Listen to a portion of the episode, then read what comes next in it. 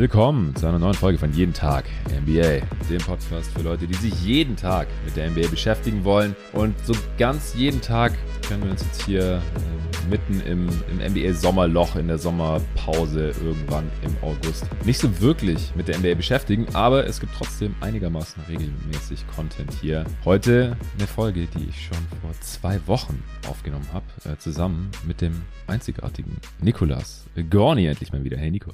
Hi Jonathan. Wir werden heute ein Format machen, das äh, wir so noch nicht gemacht haben. Es kam eigentlich als Frage rein für eine Answering Machine irgendwann vor ein paar Monaten. Da wurden wir gefragt, wie wir die Spieler ranken würden, die wir in unseren Redrafts, ich glaube, es war für die 2000er, worauf es die Frage bezogen hatte, äh, wie wir die nochmal untereinander ranken würden. Und da haben wir gesagt, komm, das machen wir und wir machen es direkt ab dem Redraft-Jahrgang 2003 bis 2013. Das waren genau die elf Classes, äh, die wir beide eben zusammen schon redraftet haben hier bei Jeden Tag NBA. Die äh, 2013er Redraft kam vor einem Jahr raus, die 2003er vor gut zwei Jahren. Also da haben wir echt innerhalb von einem guten Jahr diese elf Jahrgänge durchgeprügelt. Wenn ihr die anhören wollt, könnt ihr das immer noch tun. Da hat sich jetzt wahrscheinlich noch nicht so super viel getan äh, in diesen ein bis maximal gut zwei Jahren, denn äh, das ist ja dann immer eine Karriere-Rückschau beziehungsweise noch ein bisschen Prognose, äh, je näher in der Vergangenheit äh, die jeweilige Draft eben liegt. Aber die sind ja allesamt schon ein bisschen was her gewesen, diese Draft-Classes, viele Karrieren schon am Ende oder sogar schon beendet.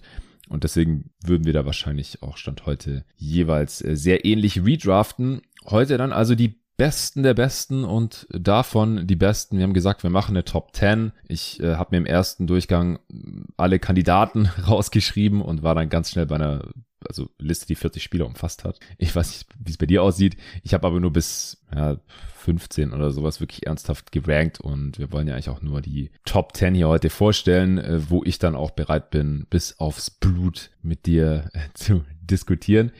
Und dann kam noch eine Frage von äh, ja, dem lieben Robin Rolofs rein, äh, der mittlerweile auch dein Nachbar geworden ist in Düsseldorf. Und der hat für die Erzeugung eigentlich auch gefragt, äh, was so die größten Busts sind in dem Zeitraum. Und dann haben wir gedacht, komm, da können wir auch noch ein paar Namen äh, droppen. Das machen wir dann im zweiten Teil dieses Pots. Ich habe mega Bock, äh, Nico. Wie geht's dir? Du warst schon eine Weile nicht mehr am Start hier. Was geht bei dir? Bei geschmeidigen, zumindest bei mir gerade noch 37 Grad, auch wenn schon nach äh, 19 Uhr jetzt ist. Was geht in Düsseldorf ab? Ja, ich äh, schwitze vor mich hin und ähm, versuche irgendwie diesen Sommer zu überstehen. Es ist natürlich ein absolutes Luxusproblem, keine Frage, aber äh, ich merke ja. immer wieder, jedes Jahr aufs Neue. Letzter Sommer war ja sehr angenehm. Für meine, äh, für meine Bedürfnisse, dieser Sommer ist mir wieder eindeutig zu heiß und ich freue mich schon wieder auf die kühleren äh, Phasen des Jahres, die ja meistens auch äh, mit sich einherbringen, dass die NBA wieder losgeht. Äh, das hängt bei mir irgendwie auch yes. zusammen. Klar, Finals sind immer im Juni, kurz vor meinem Geburtstag. Aber ähm, ich freue mich dann doch immer sehr auf den Herbst, wenn alles wieder losgeht und so Preview-Rankings und der ganze Kram wieder anfängt. Äh, das NBA Sommerloch ähm, nehme ich dieses Jahr eigentlich gar nicht so sehr wahr. Die Free Agency ist ja wirklich turbulent losgegangen, hat auch total Bock gemacht, aber jetzt gerade finde ich es eigentlich wie jedes Jahr auch sehr angenehm, wenn mal ein paar Wochen nicht so viel passiert. Ja, ich habe auch mega Bock auf die ganzen Rankings. Heute ein relativ seichter äh, Einstieg. Wir werden ja die Tage auch noch die jeden Tag NBA Consensus Top 30 aufnehmen, die dann nochmal, also fast zwei Wochen, glaube ich, nach diesem Pod hier droppen. Habe ich auch schon richtig Bock drauf. Auch heute schon drüber gebrütet, äh, mit Luca in der Mittagspause diskutiert, mit dir jetzt gerade schon äh, ein bisschen gesprochen und auch von den anderen Jungs habe ich schon einiges mitbekommen. Die hatten jetzt alle schon Deadline, die mussten schon abgeben, damit ich da niemand mehr hinterherrennen muss. Da fehlen jetzt quasi aktuell nur noch eine, deine, Lukas und meine und die habe ich dann hoffentlich morgen alle und dann äh, kann ich das alles vorbereiten für Sonntag. Das wird auch ein Riesenspaß. Und ja, ist nicht so dein Wetter. Also ich, ich muss mich auch sofort dran erinnern. Letzten Sommer, du hast gerade gesagt, da war es nicht so heiß, aber in Berlin, da war es durchaus auch mal so heiß. Da hat es auch mal so 35 Grad oder so gegeben, als du da warst. Und da haben wir dann auch draußen Ach, Stimmt, gezockt. da waren wir sogar auf dem Freiplatz mit ja, Arne.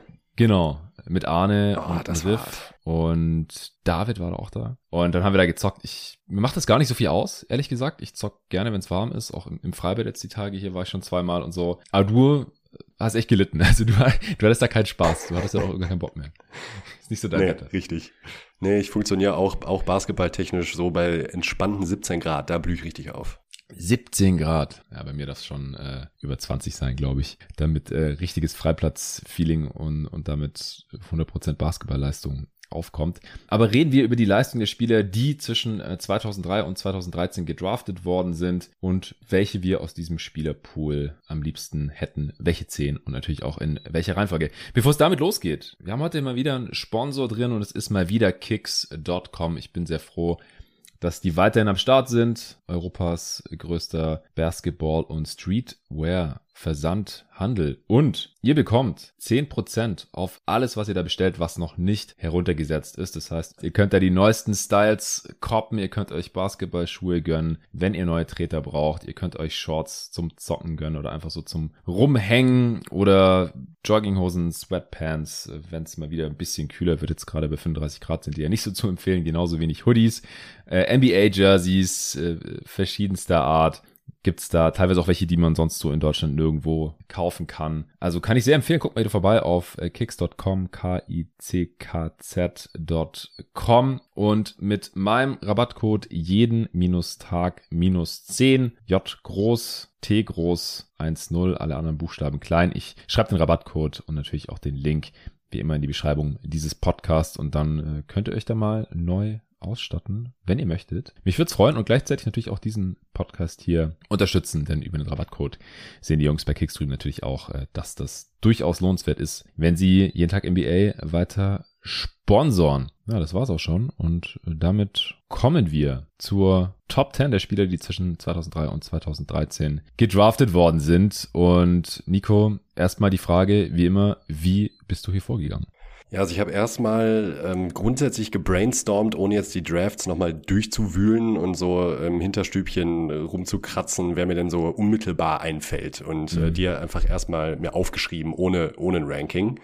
Ähm, da hat sich dann aber auch schon relativ schnell rauskristallisiert, dass mir manche Spieler ähm, sofort eingefallen sind, ohne dass ich äh, überhaupt lange nachdenken musste. Ein, zwei, aber tatsächlich so ein bisschen, ich will nicht sagen in Vergessenheit geraten sind, aber wo ich dann dachte, ah yo, der war ja auch da ja. oder steht zur Verfügung und ist vielleicht nur, weil er jetzt nicht mehr so relevant ist, ähm, durchaus ein Kandidat für die Top 10 und es hat total Spaß gemacht, mal wieder ähm, in der Vergangenheit ein bisschen abzutauchen, das Ganze aber auch mit der Gegenwart zu vergleichen, denn äh, in meiner Liste sind nicht nur aktive Spieler, aber ähm, viele aktive Spieler und ich finde es da äh, hat es immer seinen besonderen Reiz äh, zu überlegen, welche Spieler haben irgendwie einen Fußabdruck hinterlassen, der sowohl auf die Leistung als auch auf die Karriere an sich ähm, irgendwie zurückzuführen ist. Und ich merke dann immer ganz schnell, dass da meine Kriterien ähm, vielleicht anders sind als bei einigen anderen Leuten. Äh, mir ist Impact insgesamt wahnsinnig wichtig. Mhm. Weniger der rohe Output, also jetzt mal der, der Output runtergebrochen. Ich mag Spieler, die nachweisbaren Impact auf den Erfolg ihres Teams haben. Und das im besten Fall sowohl vorne ähm, als auch hinten. Mhm. Ähm, dabei will ich jetzt gar nicht sagen, dass ich äh, Defense gleichwertig bewerte, aber es spielt für mich durchaus eine Rolle. Gleichzeitig ist, ist mir ein großer Punkt hier auch nochmal aufgefallen, der für mich immer besonders wichtig ist, und das sind die Playoffs. Die Konstellation und die ganzen Faktoren, die da eine Rolle spielen, sind natürlich vielfältig. Teammates, Gegner, in welchem Jahr, äh, was gab es für Verletzungen und so weiter und so fort. Trotzdem bin ich kein Fan von Spielern, die hauptsächlich in der Regular Season dominiert haben, äh, ohne jetzt mal zu viel vorweggreifen zu wollen. Mhm. Und ähm, vergleiche dann auch immer sehr gerne nochmal, wie performen oder haben Spieler in der Regular Season performt im Vergleich zu den Playoffs. Äh, mhm. Gab es da einen großen Drop-off oder nicht? Wie hat sich das über die Karriere gezogen? Konstanz ist für mich auch noch ein riesiger Punkt in diesem Zusammenhang. Und so habe ich mich dann immer weiter entlang gehangelt und bin dann muss ich ganz ehrlich sagen, ähm, relativ schnell auch zum Ziel gekommen. Also ich hatte am ehesten noch beim, beim letzten Platz, also bei Platz 10 habe ich noch ein bisschen mit mir gerungen. Ähm, bei allen anderen fiel es mir eigentlich ziemlich leicht, muss ich sagen. Ja, ich fand's auch ehrlich gesagt bis Platz 10 relativ easy. Also der Spielerpool der Top 9, da war ich mir sehr schnell sicher, wen ich da drin haben will und wen auch nicht. Platz 10 hatte ich dann, hat gerade so ein neues Tier bei mir begonnen, da hatte ich dann so vier Kandidaten und äh, habe dann da auch, wie gesagt, vor der Mittagspause ein bisschen meine Cases Luca hingeschmissen und äh, war sehr interessant, weil manche dieser Spieler sind natürlich auch ein bisschen vor seiner Zeit gewesen. Er ist einfach zehn Jahre jünger als ich und deswegen hat er manche von den Spielen, die ich in der Top 10 habe, gar nicht spielen sehen, denn 2003 ist halt schon 19 Jahre her. Ja da spielt nur noch LeBron, andere Karrieren sind schon eine Weile vorbei.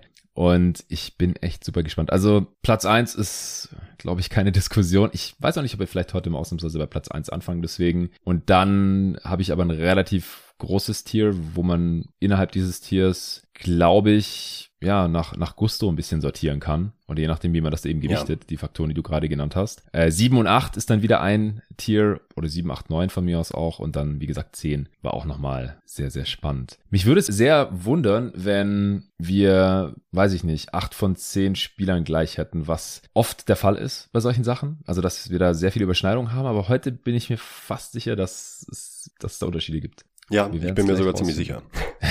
du auch, okay, sehr geil. Aus, außerdem ja. bist du ja auch ein äh, anerkannter Big Man-Hater. Ich nicht. Ähm, deshalb äh, glaube ich, dass es gerade da vielleicht den einen oder anderen abweichenden Pick geben könnte. Wie viele Bigs hast du in der Top 10? Zwei. Also klassische Bigs, ne? Jetzt mal nach okay. äh, klassischem Rollen. Ja, dann habe ich aber auch zwei. Ah, okay. Wird spannend, okay. Trommelwirbel. Ja, vielleicht haben wir doch schon wieder die gleichen. Oh Gott. Ähm, willst du mit eins anfangen oder mit zehn? Ich glaube, es ist tatsächlich spannender, wenn wir mit eins anfangen. Ja. Ja, Platz eins ist halt LeBron.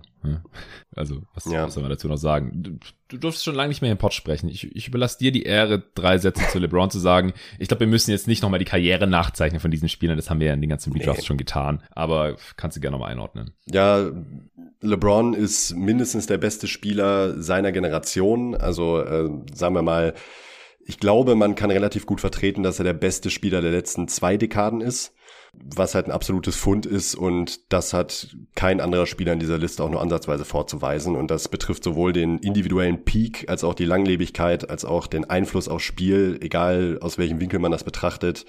Offensiv, äh, Playmaking, defensiv, ähm, in jeglicher Hinsicht. Und dazu stimmt halt sowohl der Teamerfolg als auch äh, der individuelle Erfolg da kann es, äh, da lege ich auch meine Hand für ins Feuer, keine zwei Meinungen geben, dass er eher an einsteht. Ja, sehe ich ganz genauso, auch in seinem eigenen Tier. Denn wie gesagt, jetzt fängt äh, bei mir eine relativ große Gruppe an, in der man relativ munter durchmischen kann. Bei der 2 war ich mir trotzdem noch ziemlich sicher.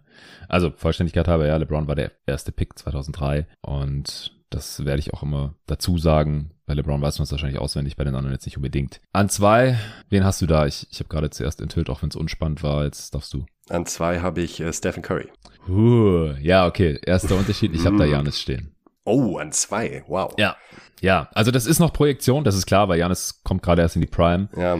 Aber mir reicht halt, was er bisher schon gezeigt hat, dass ich ihn, es ist knapp, aber ich hätte ihn lieber jetzt als, als Franchise-Player, und das ist ja ich im Prinzip immer die Überlegung bei einer Redraft, so wen nehme ich jetzt hier äh, an dieser Stelle, auch wenn wir jetzt hier natürlich einen Spielerpool von elf Jahrgängen haben, nicht nur von einem, wen hab, nehme ich jetzt hier von diesem Pool am liebsten, um halt äh, dann ihn ab Jahr eins ab seiner Rookie-Saison bei mir in, im Team zu haben. Und Janis ist halt ein geiler Franchise-Player einfach. Also, mhm. der ist am Start, der ist ein brutaler Floor-Raiser an beiden Enden des Feldes. Also Defensive Player of the Year, MVP, Finals MVP. Also er hat einfach schon alles bewiesen, dass er einfach dominiert und dein Team brutal nach vorne katapultiert. Klar, er braucht einen passenden Supporting Cast, aber das, das gilt halt für jeden hier. Und ich finde halt auch, dass er in den letzten beiden Playoffs, also in den letzten hat er schon angedeutet, gerade auch in den Finals gegen die Suns, da hat er einfach übel dominiert, ähm, war günstiges Matchup für ihn, aber ich fand ihn jetzt auch in diesen Playoffs nochmal sehr überzeugend. Da haben wir ja vor den Playoffs noch gesagt, das wollen wir jetzt nochmal sehen, dass er das beweisen kann, also bestätigen kann,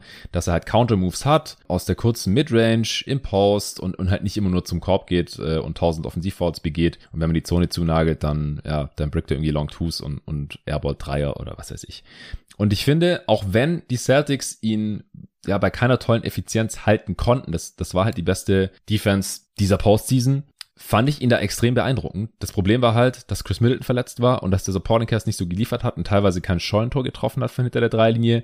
Und dann konnten es ihm die Celtics natürlich extrem schwer machen. Aber ich würde jetzt halt diese letzte Playoff-Serie und seine, ja, unterdurchschnittliche Effizienz, äh, auch für seine eigenen Verhältnisse da jetzt nicht überbewerten unterm Strich habe ich gerne, was Janis bisher in seiner Karriere gezeigt hat. Und ehrlich gesagt, da warte ich da halt auch noch einiges. Es wird wahrscheinlich nicht an LeBron ranreichen, äh, aber das ist natürlich auch ein unfairer Maßstab. Ich würde es jetzt nicht ausschließen, dass es an LeBron ranreicht.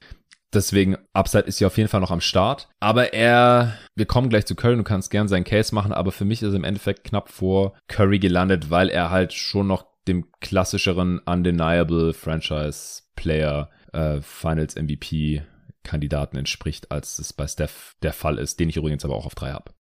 Ja, das ist bei, bei Curry ist wahrscheinlich äh, auch, auch wieder das Ding der Einzigartigkeit. Ich meine, das ist äh, Janis auch, aber Currys Impact ist historisch gesehen einzigartig in der Hinsicht, ja. dass er eben nicht dieses klassische Rollenprofil verkörpert, das halt eben ein LeBron oder ein Janis mitbringen. Ähm, du hast es gerade angesprochen, würde ich jetzt ziehen und projiziere die Karriere, dann kann ich Janis schon nachvollziehen an zwei. Ich bin hier allerdings dann doch auch ein Freund der bisher gezeigten Leistung. Und ja, da kann man jetzt auch direkt um die kommen, ja, aber Janis ist auch schon zweimal MVP und Finals MVP und äh, hat jetzt, letzten Endes sind es halt, wenn man es runterbricht, gut und gerne ja zwei wirklich gute Playoff äh, also Postseason Auftritte, damit meine ich jetzt nicht einzelne Serien, sondern insgesamt, wenn man alles so zusammennimmt.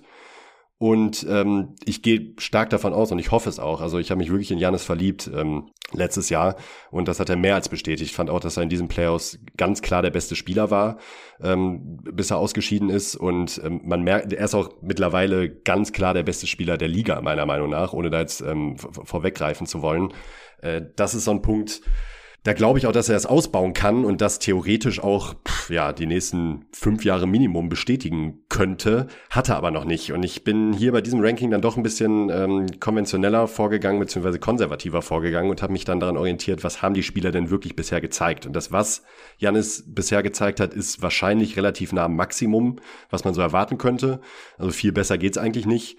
Ähm, wird er das jetzt noch mal ein, ja, zwei Jahre drauflegen, dann, dann kann ich mir gut vorstellen, dass er, äh, dass er auch an zwei landet. Mir hat jetzt halt insgesamt vom Gesamtoutput noch nicht gereicht.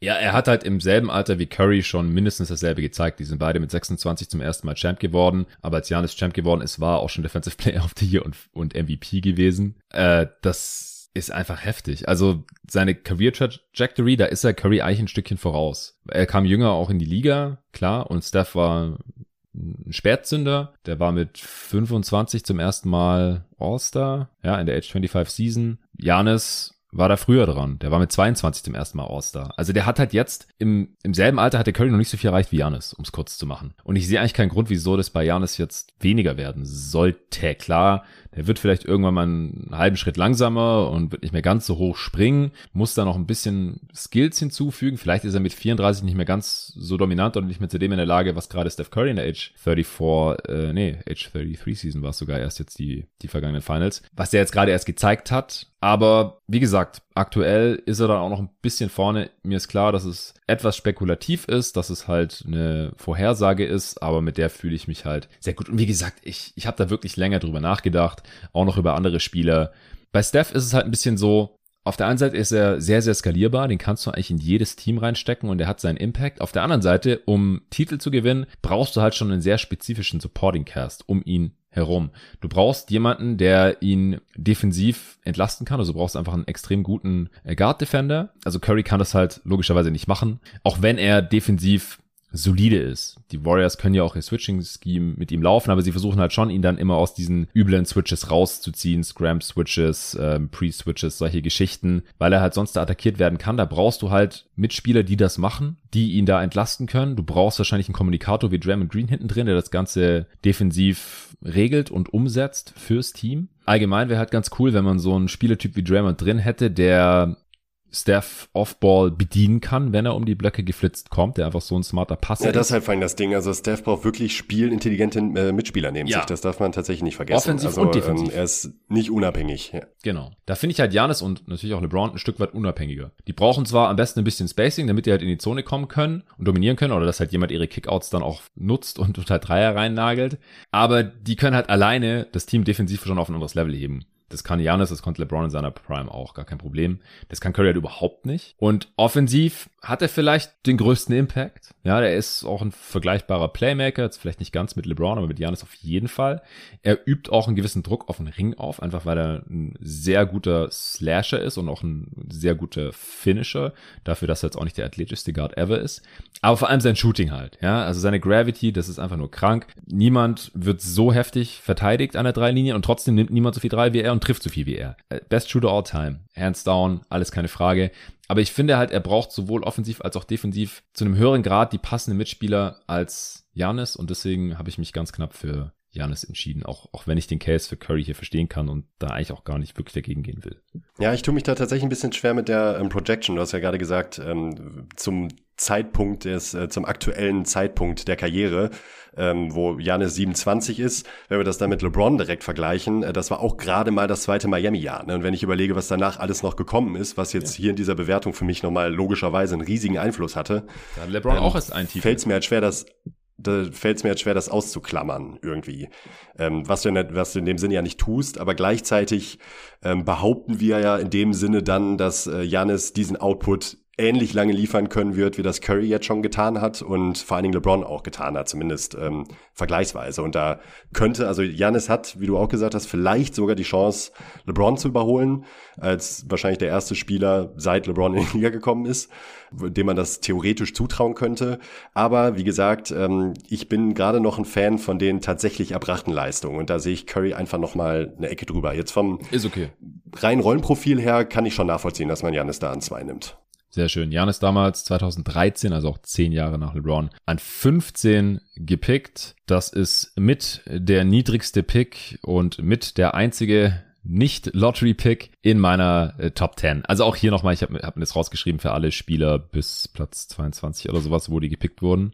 Und da ist mir auch nochmal aufgefallen, also es ist einfach eine absolute Ausnahme, dass ein, ein Star oder halt ein Top 20 Spieler einer Dekade außerhalb der Lottery gepickt wird. Geschweige denn außerhalb der ersten Runde. Also da wird's schon sehr dünn. Also ja. in meinen Top 20 kann man drüber reden, ob man da einen vielleicht drin hat, der ein Second Round Pick war. Wenn man Janis und noch den anderen, der 15. Pick war, wer sich da ein bisschen auskennt, der wird schon wissen, wer es ist, kommen wir gleich zu. Wenn man die noch als quasi Lottery-Picks zählt, weil halt die Lottery bis 14 geht und die der 15. Pick waren, dann gibt's halt genau einen, der kein Lottery-Pick war in der Top 20. Das ist schon krass. Also darf man einfach nicht unterschätzen, ja. wie wichtig es ist, hohe Picks in der Draft zu haben. Wurde hier nochmal deutlich.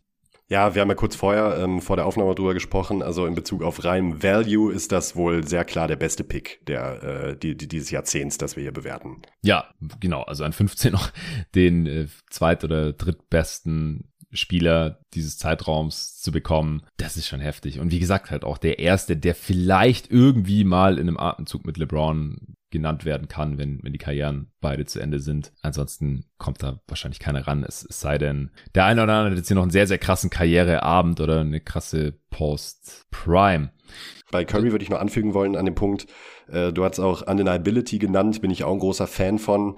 Äh, die üben ja in der Regel eigentlich nur solche Spielertypen aus, die halt auch den entsprechenden Rim Pressure mitbringen. Äh, das tut Curry auch auf eine bestimmte Art und Weise, das hast du auch schon geschildert.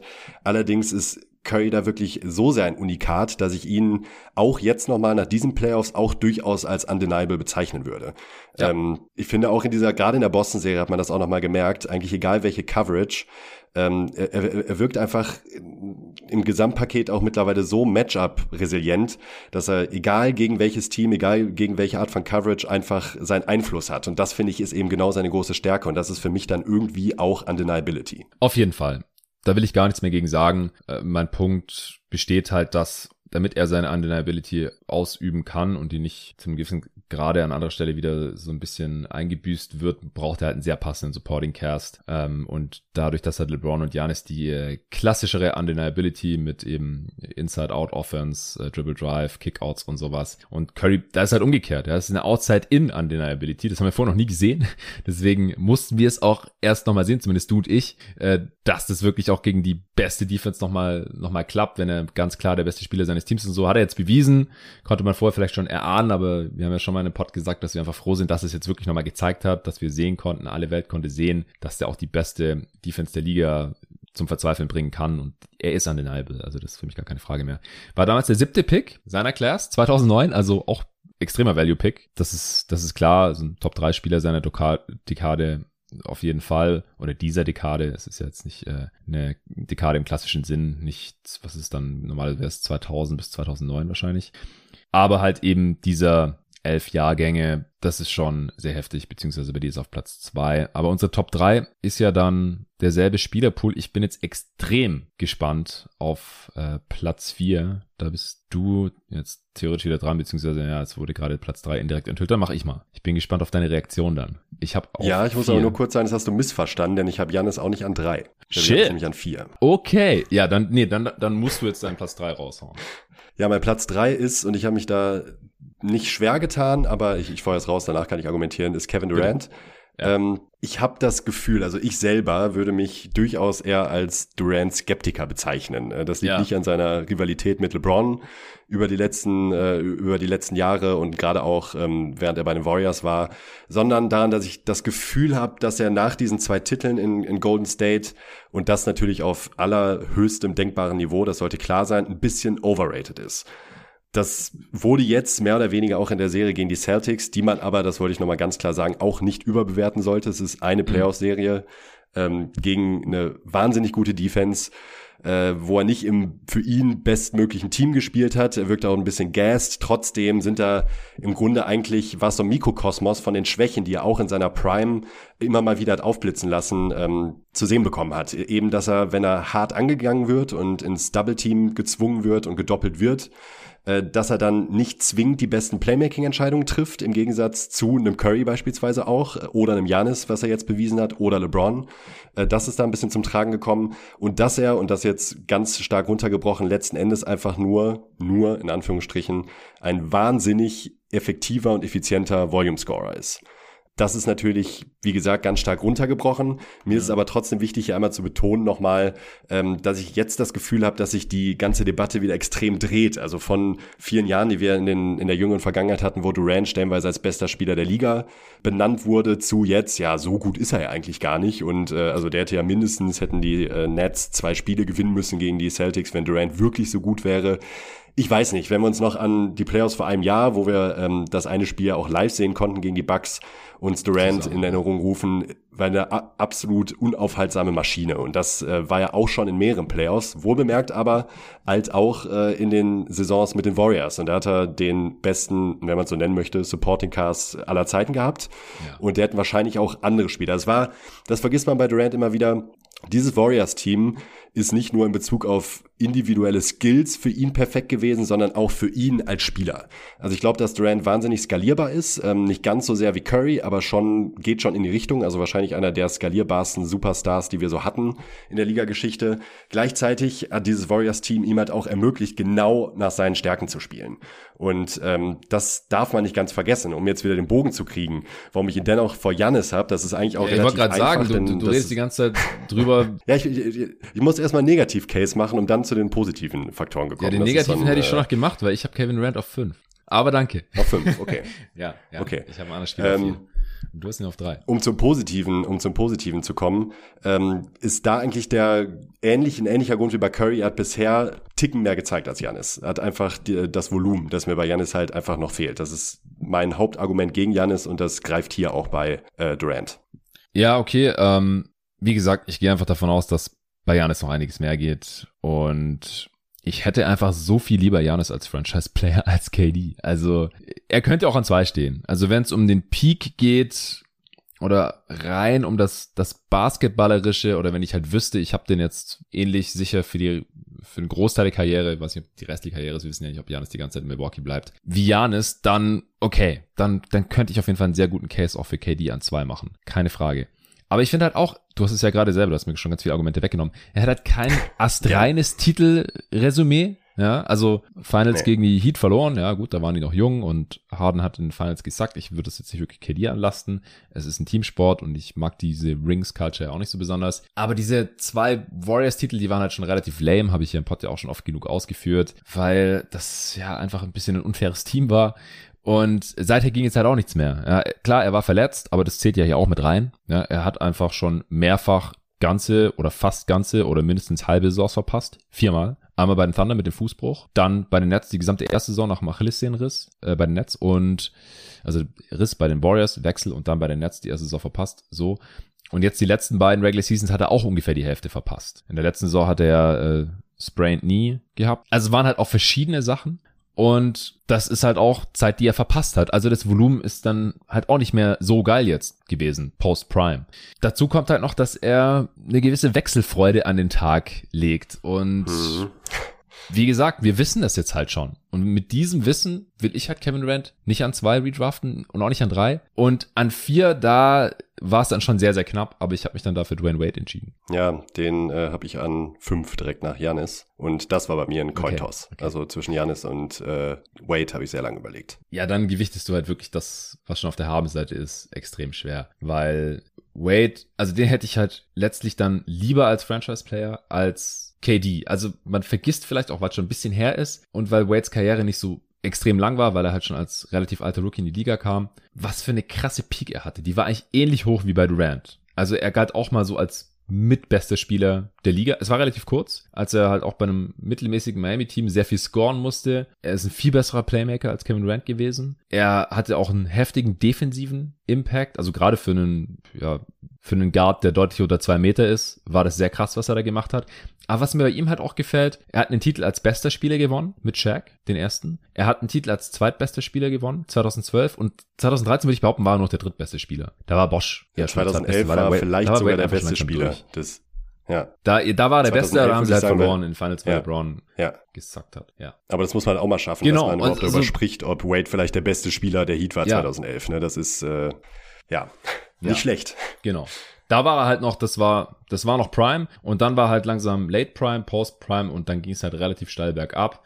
Aber er ist durch dick und dünn mit Miami gegangen, bis halt dann Pat Riley ihm, ihm nicht mehr den Rentenvertrag geben wollte, die, den ihm dann die Bulls gegeben haben. Aber er ist ja dann trotzdem nochmal zurückgekehrt äh, für eine Abschiedssaison oder für ein paar Abschiedssaisons das gefällt mir halt unterm Strich, so sein Body of Work gefällt mir dann besser als der von KD. Und mhm. wie gesagt, spielerisch in, in der Peak nehmen die sich nicht so viel. KD ist jetzt halt ein bisschen langlebiger. Mit 34 war halt Wade nicht mehr auf dem Niveau, auf dem KD jetzt gerade noch ist. Aber ich finde halt auch, bei Wade vergisst man oft, dass er auch sehr gut neben andere Stars gepasst hat und sein Skillset da einfach angepasst hat, beziehungsweise das einfach sehr kompatibel war, auch mit balldominanten anderen Spielern. Der konnte sowohl mit einem Shaq funktionieren, der die Zone verstopft hat, obwohl er selber nie einen guten Dreier hatte, als auch neben dem LeBron, weil er ein sehr guter Cutter war, äh, Terror in Transition natürlich, selber ein starker Playmaker, war einfach ein super smarter Spieler auch. Offensiv, der musste jetzt nicht der, der Super Shooter sein wie, wie Kevin Durant. Also, wie gesagt, meine Wahl ist im Endeffekt, auch wenn es knapp ist und ich weiß, es ist ein Hot Take, knapp auf Dwayne Wade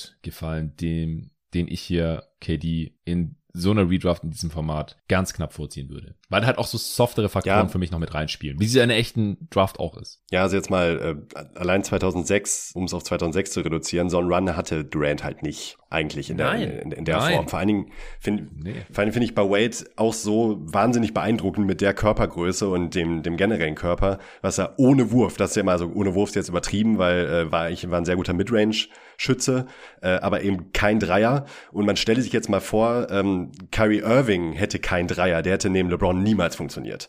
So, also ja. no way hätte Irving ohne guten Wurf neben James funktioniert und Wade konnte das eben aufgrund der Faktoren, die du auch, äh, die du auch angeschnitten hast. Also ein wahnsinnig guter Cutter, Rim Pressure ohne Ende, was ich halt für diese Position auch eigentlich schon krank finde für, für, für seine körperlichen Ausmaße, also mhm. nicht aus der Zone rauszuhalten. Man erinnert sich dann gerne an die Freiwurf-Orgien äh, 2006 in den Finals, wo er immer noch gewettert wird, ob da das mit rechten Dingen zuging, aber trotzdem muss man es erstmal schaffen, ansatzweise so oft an die Linie zu kommen. Ich weiß, ich habe da letztens noch mal irgendwas gesehen. Das war auf einem fast auf einem Level mit äh, Shaq und Embiid jetzt in seiner Hochphase, diese die, diese Final-Serie.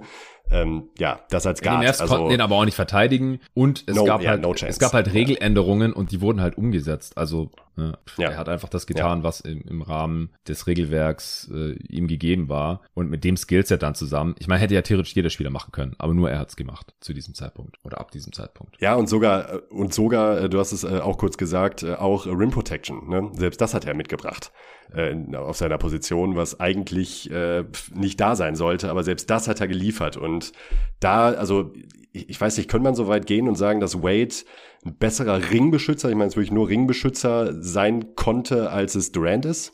Ich glaube, dass Länge da dann doch noch mal ja. einen größeren Impact hat. Also Wade war der krassere defensive Playmaker als Durant, würde ich schon sagen. Ja, das auf jeden Fall. Aber ich glaube einfach dadurch, dass Durant defensiv öfter in der Nähe des Rings zu finden ist und naturgemäß einfach als, als großer Forward mit den defensiven Matchups, die er halt hat, hat er da wahrscheinlich mehr Impact gehabt, defensiv als Rim Protector. Mhm. Aber der, der bessere Shotblocker war wahrscheinlich Dwayne Wade. Ja, ich glaube, das ist kein ja. Hot Take. Ja, also defensiv bessere Instinkte, bessere Help-Instinkte, auch mehr Drive. Also KD hat manchmal auch keinen Bock zu verteidigen. Relativ offensichtlich. Oder jetzt vielleicht auch nicht mehr so die Kraft gehabt gegen die Celtics. Ich weiß es nicht das ist, soll jetzt auch kein Recency Bias sein es war sehr knapp. Wie gesagt, KD könnte auch vor Janis stehen. Du hast ihn vor Janis.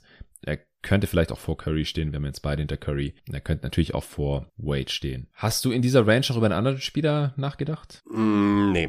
Also meine Top 5, äh, da habe ich ein bisschen gewürfelt zwischendurch mal. Äh, da habe ich also von zwischen Durant und Janis, also drei, äh, Durant, äh, sorry, Durant, Wade und Janis.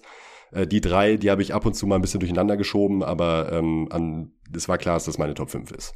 Also von der Peak hätte ich einen anderen Spieler auf zwei. Ah, der ist einfach ja, viel zu wenig weiß available. Auch wen. Ja, Kawhi Leonard, dein Lieblingsspieler. Ja. Also wenn der einfach immer so spielen könnte, wie er es letzte Playoffs getan hat gegen die Mavs oder bei seinem Championship Run mit den Raptors oder bei seinem letzten Playoff Run mit den Spurs. Das war einfach alles sehr, sehr krank an beiden Enden des Feldes. Und bei den Spurs war halt auch die Defense noch auf einem anderen Level als bei den das Raptors halt, und auch ja, bei ja. den Clippers. Also der Spurs Kawhi Leonard, den würde ich hier sofort auf zwei packen, wenn wir den noch ein paar Mal mehr gesehen hätten. Haben wir leider nicht, weil er erst verletzt war, dann keinen Bock mehr auf die Spurs hatte. Sorry Nico, ich weiß, tut weh.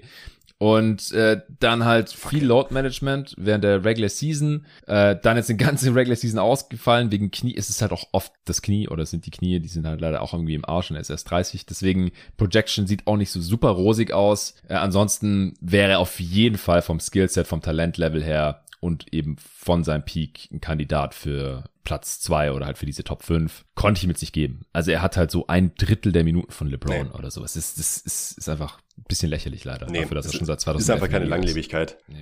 Die ist einfach null da, obwohl halt eben schon einige Jahre in der Liga ist. Ich, ich frage mich da, wo, wo du sagst, beste Peak könnte man vielleicht sogar auf Platz zwei schieben. Ähm, wo siehst du denn da den großen Unterschied auch zu Durant? Denn ich würde da, glaube ich, mitgehen, unabhängig von der Defense, die halt bei Spurs Kawhi vor allen Dingen wirklich äh, nicht von dieser Welt war.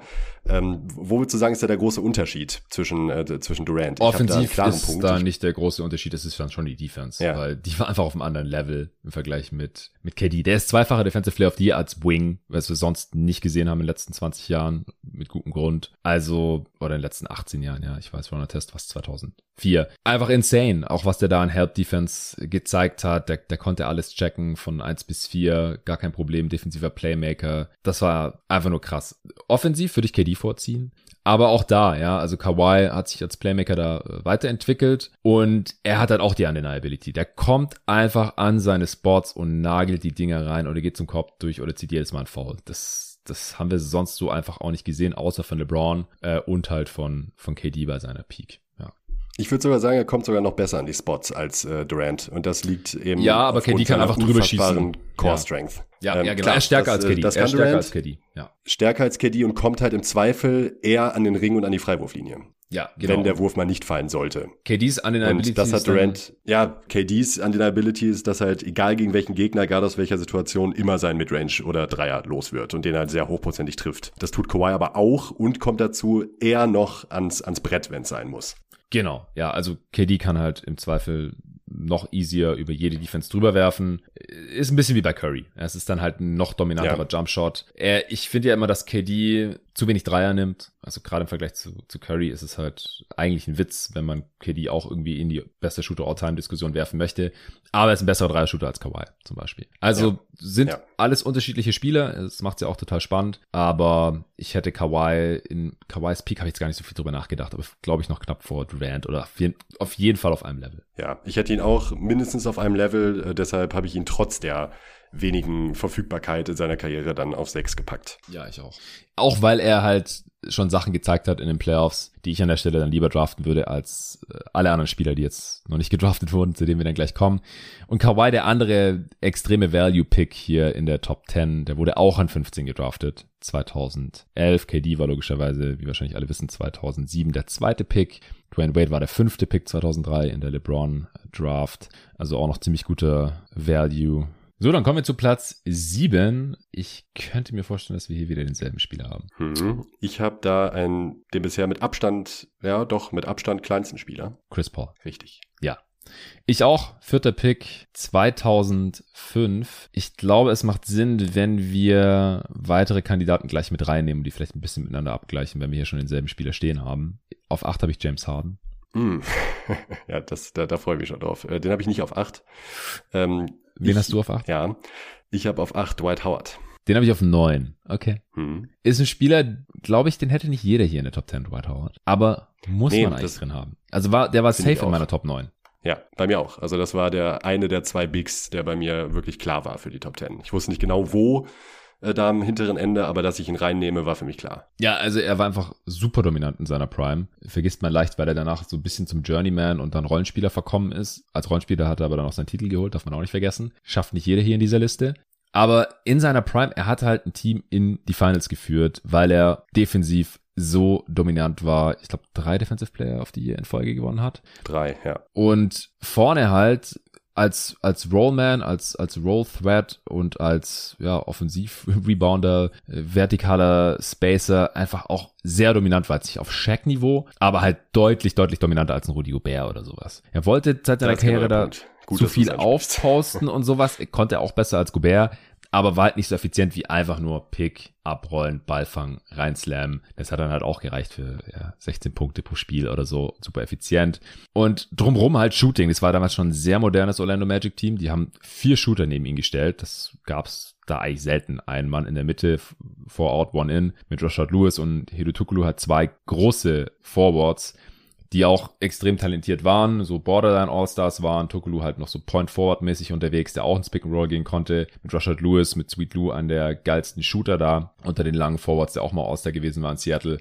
Und äh, dann halt auf der 1 Jameer Nelson, sehr geiler Pick-and-Roll, Playmaker, der auch schießen konnte, und äh, dann auf der 2 halt, je nachdem, teilweise JJ Reddick, äh, wen hatten sie dann noch? Äh, Vince Carter und äh, Courtney Lee und Josh Richardson. Also da wurde ein bisschen durchgewürfelt, aber die Dudes konnten auch immer alle schießen. Das hatten die halt gemein. Und da hat Dwight Howard einfach brilliert. Also der war auch in der MVP-Konversation, als Derrick Rose geworden ist, hätte es auch er werden können, aus meiner Sicht. Damals, wie gesagt, Defensive Player of the Year war er mehrmals unbestritten. Und wie gesagt, er kam halt in die Finals und ich finde auch, dass ein bisschen untergeht, dass die Magic da durchaus eine Chance hatten gegen die Lakers. Also, hat, du hast gerade Courtney Lee genannt. Der hat ja in Spiel 1 noch ja. at the buzzer ein alley Layup daneben gelegt. Wenn der zum Beispiel oh, drin gewesen wäre, ja, dann, dann hätten die Lakers da, äh, wäre der Arsch direkt auf Grundeis gegangen wahrscheinlich. Also dann hätte die Serie ganz anders verlaufen können. Und das vergisst man halt leicht, wenn man dann nur noch den Dwight Howard denkt, der in LA irgendwie enttäuscht hat und, und dann als Free Agent nach Houston gegangen ist. Das hat da auch nicht so richtig geklappt, weil er immer noch nicht so viel Pick-Roll laufen wollte, wie eigentlich am besten gewesen wäre für ihn. Dann Atlanta, Charlotte, Washington, immer irgendwie verletzt gewesen, Rückenprobleme, nicht mehr der Alte gewesen und so und das dann am Anfang auch nicht akzeptiert. Und dann bei den Lakers als, als Backup oder Spot-Starting Center noch den, den Ring dann geholt. Äh, mal sehen, ob er nochmal irgendwo unterkommt. Aber für mich war der auch ganz klar hier in der Top 10 äh, drin. First Pick 2004 auch. Also in der Rückschau ganz klar einer der besten Picks. Aber ich glaube, wir müssen mal kurz über, über Chris Paul sprechen. Ich will Nach aber noch über Dwight Howard sprechen. Ja, ja, bitte, bitte. Hau raus, wenn du noch was sehr gerne Ja, oh mein Gott, weg. diese Lakers-Fans. Derek Fischer hat übrigens den Lakers eigentlich wieder den Arsch gerettet in dieser Serie. Und das finde ich nämlich auch, dass Stimmt. es untergeht. Nicht, ja. Nicht Derek Fischer, sondern genau wie du sagst, dass die Magic durchaus eine Chance hatten. Mit Dwight als klar besten Spieler. Das ist eben das Ding, äh, was auch der große Unterschied eben zu so einem Spieler wie Rudy Gobert ist. Also Dwight Howard hatte in den letzten fünf Saisons, bevor er dann äh, zu den Lakers gegangen ist, äh, 2012 zu den Lakers gegangen, hat er halt auch über 20 Punkte im Schnitt gemacht, hocheffizient und dazu eben diesen Defensive Impact gehabt. Jedes Mal All-NBA First Team, drei Defensive Players of the Year, also das ist halt äh, ja, dass da an diesen offensiven Output Dominant. kommt Rudi Gobert lange nicht dran. Und ich glaube, die Liga hat sich natürlich auch nochmal verändert, keine Frage. Aber ähm, ein Team, das aus den qualitativen Spielern besteht, die Howard da an der Seite hatte und man würde jetzt Gobert in die Mitte packen, hätte halt keine Chance auf einen Finals Run. Ähm, klar, da spielen auch viele andere Faktoren hinein, wie, wie gut war die Eastern Conference damals und so weiter und so fort. Trotzdem ähm, ist halt Dwights offensiver Impact der, der mir oft flöten geht und da äh, super, dass du das nochmal angesprochen hast. Das finde ich nämlich besonders wichtig und deshalb auch ganz klar in dieser Top 10. Ja, auch gut, dass du gerade nochmal gesagt hast, dass der mehrere Saisons über 20 im Schnitt gemacht hat. Also ich habe vorhin 16 gesagt, aber er hatte 16 im Schnitt über die Karriere. Ja, und da sind jetzt ja die letzten paar Jahre, wo er nicht mehr viel gespielt hat, nicht mehr viel gescored hat, noch mit drin. Aber der hat halt mal 23 Punkte pro Spiel gemacht. Das ist halt undenkbar beim Rudi Gobert oder so oder auch anderen Defensivcentern äh, seiner Ära. Und also wie gesagt, Rebound-Monster, fünfmal die meisten Rebounds der Liga geholt, so 13, 14, 15 im Schnitt, drei Blocks und einfach auch crazy Shit, den man heute gar nicht mehr so sieht, unbedingt.